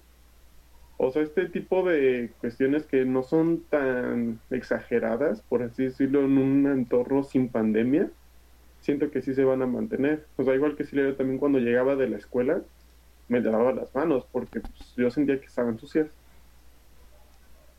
Y es este tipo de cosas lo que me hace pensar en que la nueva normalidad sí es palpable aún desde ahorita. O sea, vamos a tener que pensar en el momento en el que este ya se pueda abrazar, por así decirlo, que veas a tus compas y los puedas abrazar de nuevo sin sentir que algo te van a pegar, ¿no? O sea, yo que he salido poco, cuando salía sí sentía como de, no, pues que no se me acerquen, no se en estado. O sea, ese repele que genera la idea del virus, que es como la roña cuando ibas en primaria, ¿no? No, no te le acerques a ese, no te le acerques a esa porque te lo piojos. pasar. Ajá. O sea, este tipo de ideas que se van generando a partir de la pandemia, porque hasta cierto punto, este, aquí me ha importado más, ¿no?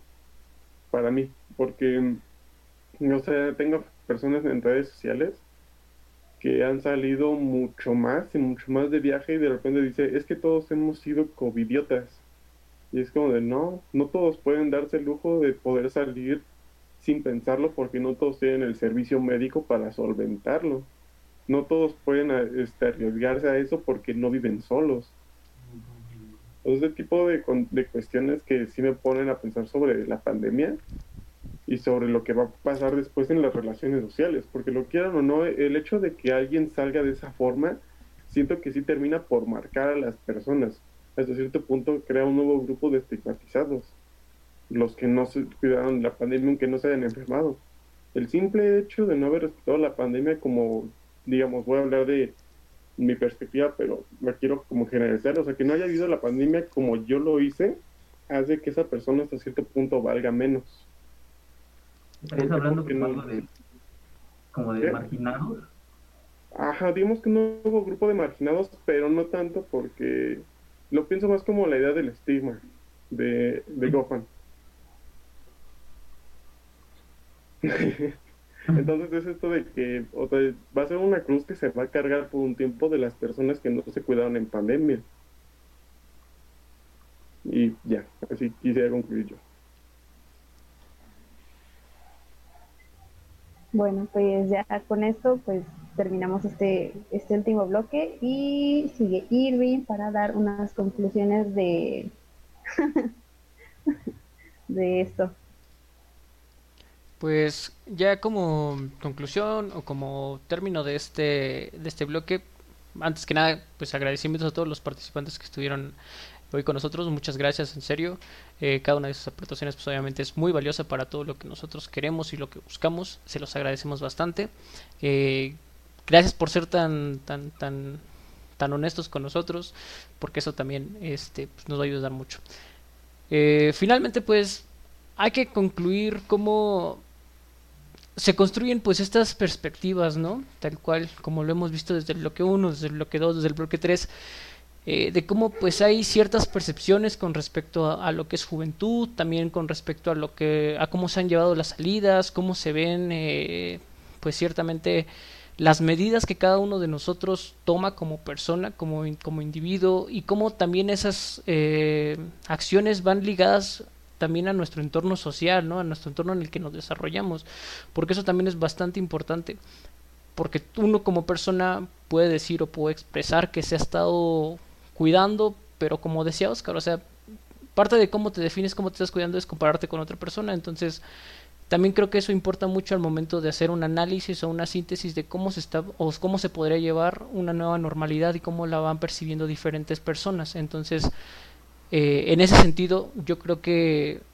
hay que darse cuenta o hay que hacer muy notorio el hecho de que si bien es algo que nos eh, acoge a todos como, como sociedad, como, como lo estamos viendo, como la pandemia, también es algo muy individual y también es algo muy, este, muy de una esfera privada si bien se puede mezclar tanto lo colectivo como lo privado, a fin de cuentas son cosas separadas y a la vez juntas. Y es algo muy raro de decirlo, pero es la verdad.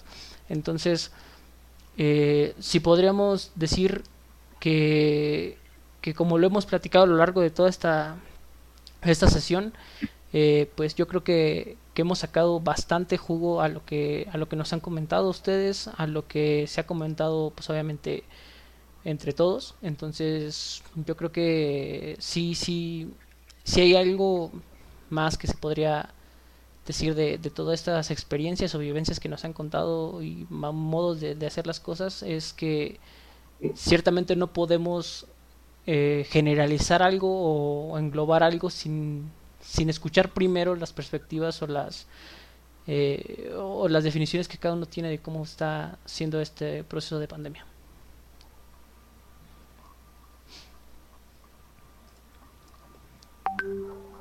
Sí, estaría bien que, por ejemplo, cada uno de nuestros invitados, si así lo quieren, eh, pues den una pequeña conclusión de lo que ellos creen que aportó hoy este conversatorio, pues, a su vida. No sé si alguien quiera hacerlo. Pues yo. Vas, vas, vas, Este, pues yo me di cuenta que no fui la única que no pudo tener como el lujo. Yo, la verdad, sí, me sentía mal por en un inicio no poder guardarme o hasta cierto punto no poder quedarme nada más en mi casa.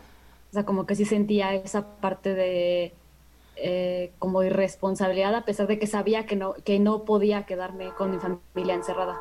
Entonces, van a escuchar un ruido ahorita y se llama el tren que pasa por mi casa. no, ya no pasa. Este, y pues me di cuenta que no fui la única que se tuvo que quedar, no, bueno, más bien que no se pudo quedar encerrada. Entonces hasta cierta parte como que la verdad sí me hizo sentir un poco bien, que, que por diferentes motivos pues eh, igual, eh, no sé, como dijo Melissa, ya tampoco pudo quedarse o que también la verdad esta parte de, yo también, mi papá es una persona que le fastidia quedarse encerrado, entonces por lo mismo de que él viaja mucho. Entonces, sí, él era así como de, no, pues vaya a abrir a los restaurantes, vamos a comer, o ya, este, o vamos a comprar este al Walmart, ¿no? O sea, me parece así sus pequeñas salidas que la verdad a mí también me refresca mucho porque también soy una persona que le gusta salir mucho. Entonces, cuando me siento sofocada, la verdad sí voy y visito el Walmart nada más para ir a ver qué... Es como ir al tianguis. Es como ir al tianguis. A pensar, cosas. un rato. A pensar cosas. sí.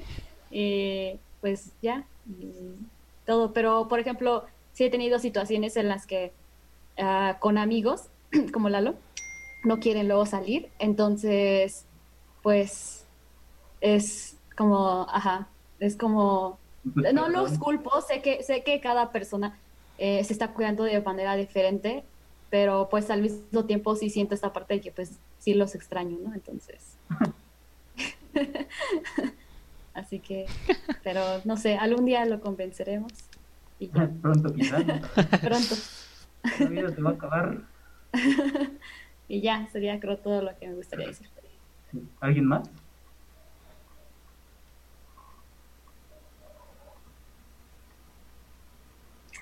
Pues, eh, pues en lo personal me pareció muy padre, o sea, ver desde el inicio cómo cada uno percibe la juventud. Eh, de acuerdo a sus vivencias o tienen una perspectiva diferente, creo que eso está muy bien y, complementarnos, ¿no? O sea, darnos cuenta que todas las personas somos diferentes, pero pues, eh, pues sí, o sea, perdón, este, experimentando. Óstate. ya, perdón. Este, no, pero sí les digo, o sea, eh, es muy padre eh, tener diferentes puntos de vista. Y también en cuanto a la, en cuanto a la pandemia, pues también ver cómo cada uno lo vive diferente, ¿no? Eh, también como, como dice Silvia, mi mamá también es así, aunque tenga que ir al súper, pero, o se inventa hasta cosas como para comprar y, y que salgamos, ¿no? Pero, eh, pero sí, bueno, me gustó, e- estuvo padre y, y pues nada más, eso es todo. Muchas gracias. Yo creo que hasta ahorita a todos nos está gustando mucho esta plática. La verdad es que está siendo bastante constructiva, está muy interesante. ¿Alguien más? Pues yo, en- bueno, perdón, la verdad. ¿Vas, vas, no, no, vas? vas, vas, sí, es lo que dicen, ¿no? Pues cada quien manejamos un concepto sobre lo que fue la pandemia, ¿no? Y lo que se va a seguir viviendo, ¿no?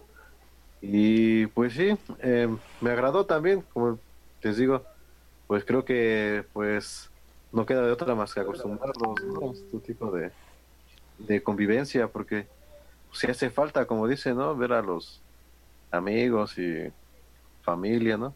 Y a veces el, el ir a visitarlos es arriesgarnos, ¿no? O sea, ellos se aislan por algo y uno trata de invadir su invadir su, pues, su privacidad, ¿no? Porque pues también, pero más que nada uno que anda en la calle todos los días. Yo en mi caso pues ya me tocó eso de pues de enfermarme, ¿no? No lo sentí, no lo, no lo experimenté así tan fuerte, ¿no? A lo mejor fui asintomático y eso, pero sí tu- puse riesgo a mi familia, ¿no? Yo ni sabía. Y a pesar nada más por una cuestión de trabajo, iba a cambiar de trabajo, me di cuenta que pues estaba en, en positivo, ¿no?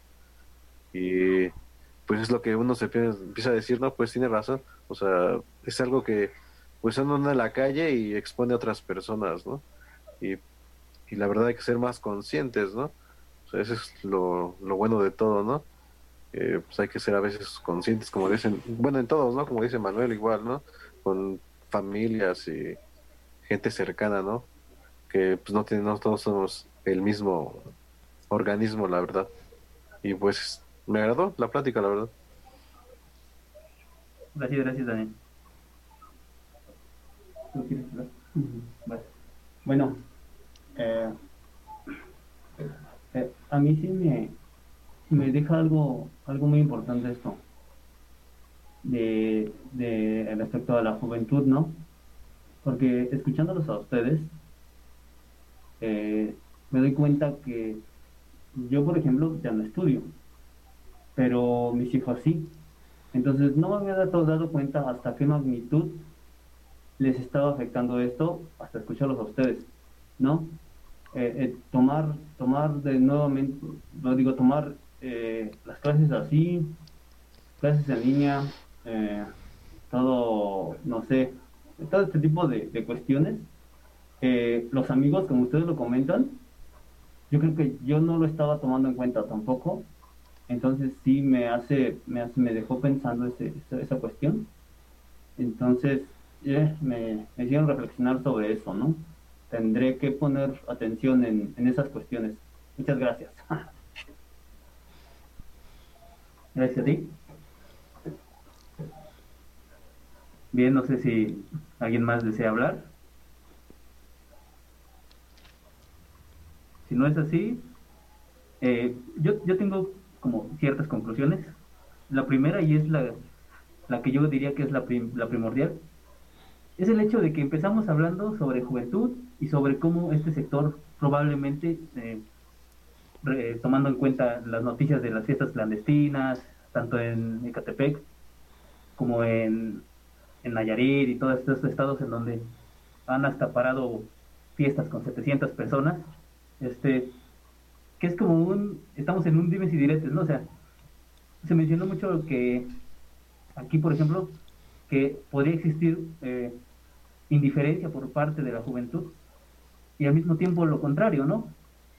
Que justamente es el sector eh, mayor, adulto o adulto mayor, este, quien se muestra más renuente. Al final yo creo que lo que tenemos es más bien un problema social que ya no depende o que ya no es precisamente de un sector, o sea, no depende solo de los jóvenes o de los viejos, sino más bien que tenemos un, un problema social que se replica tanto en jóvenes como en adultos. Y que al mismo tiempo, por el tiempo, valga la redundancia, por el tiempo que ya ha transcurrido, hemos normalizado el fenómeno, le hemos perdido el miedo quizá.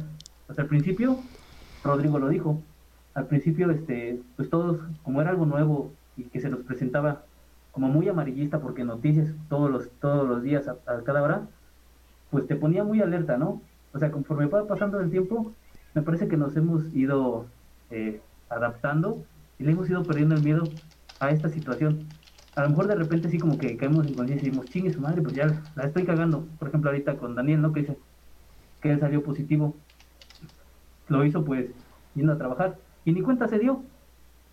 ¿Y, y cuántos no eh, hemos pasado o a lo mejor han pasado por eso, ¿no? O sea, yo creo que hay personas que ya le han perdido el miedo, se han adaptado tanto a la situación de esta crisis sanitaria que se pierden, que se pierden esas normas que se tratan de implementar.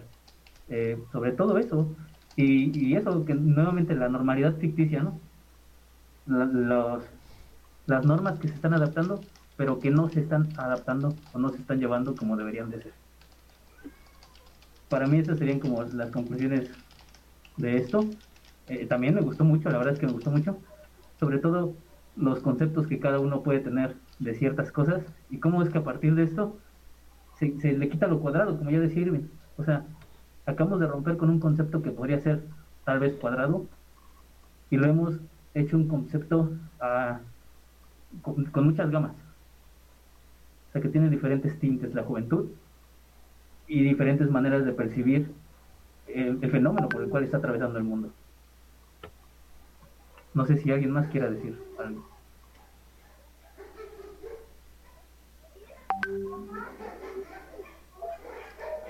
Pues yo solo quisiera agradecerles de nuevo que sí nos prestaran de su tiempo para participar en este podcast. Porque, les digo, o sea, todos salimos con esta noción de, wow, no sabía que pudiera llegar tan lejos este tipo de, este, de ejercicio, por así decirlo, más que nada porque es el primero que al, al menos Irving y yo hacemos, porque de lado ya tenía experiencia con otras personas. Pero, o sea, sí, este, es agradable ver que, cómo fue, o sea, a mí lo que me gustó fue cómo fue creciendo las participaciones, cómo fueron avanzando, ya después de la primera ronda que ya se extendían más, que ya hablaban más, este, más de sus perspectivas y no como nociones que podrían esperarse eh, generalizadas, por así decirlo. O sea, cómo empezaron a manejar ya los tiempos de acuerdo a como se los pedía, digamos, este, su, su conciencia y no solamente como de ah, ya no sé qué decir, sino que realmente no sabían qué decir porque ya habían dicho todo lo que podían y no porque realmente no supieran. Así que gracias. Sí, yo también eh, quisiera pues sí agradecerles a todos porque pues sí, o sea, estamos de acuerdo que es un tema nuevo como el de la juventud y la pandemia son temas nuevos que son probablemente poco tocados o no sé, de, de, de alguna otra perspectiva, ¿no? Pero escucharlo aquí en este en esta interacción, por ejemplo, de, de, diferentes, de diferentes carreras, de, de, campos laborales distintos, o sea, de cómo lo ven, o sea, no simplemente estigmatizarlo de, de que nosotros estudiamos, ya lo, lo vemos así y está chido, entonces también me parece importante eh, como el objetivo de este trabajo también por ejemplo, Manuel dijo que lo hicimos reflexionar, ¿no? Para sus hijos, eso también está muy padre, porque pues algo tenía que salir bueno de esto, ¿no? Y, y, eso, y, eso, está muy chingón. Y es uno de los objetivos que también tenía nuestro trabajo, entonces creo que lo logramos.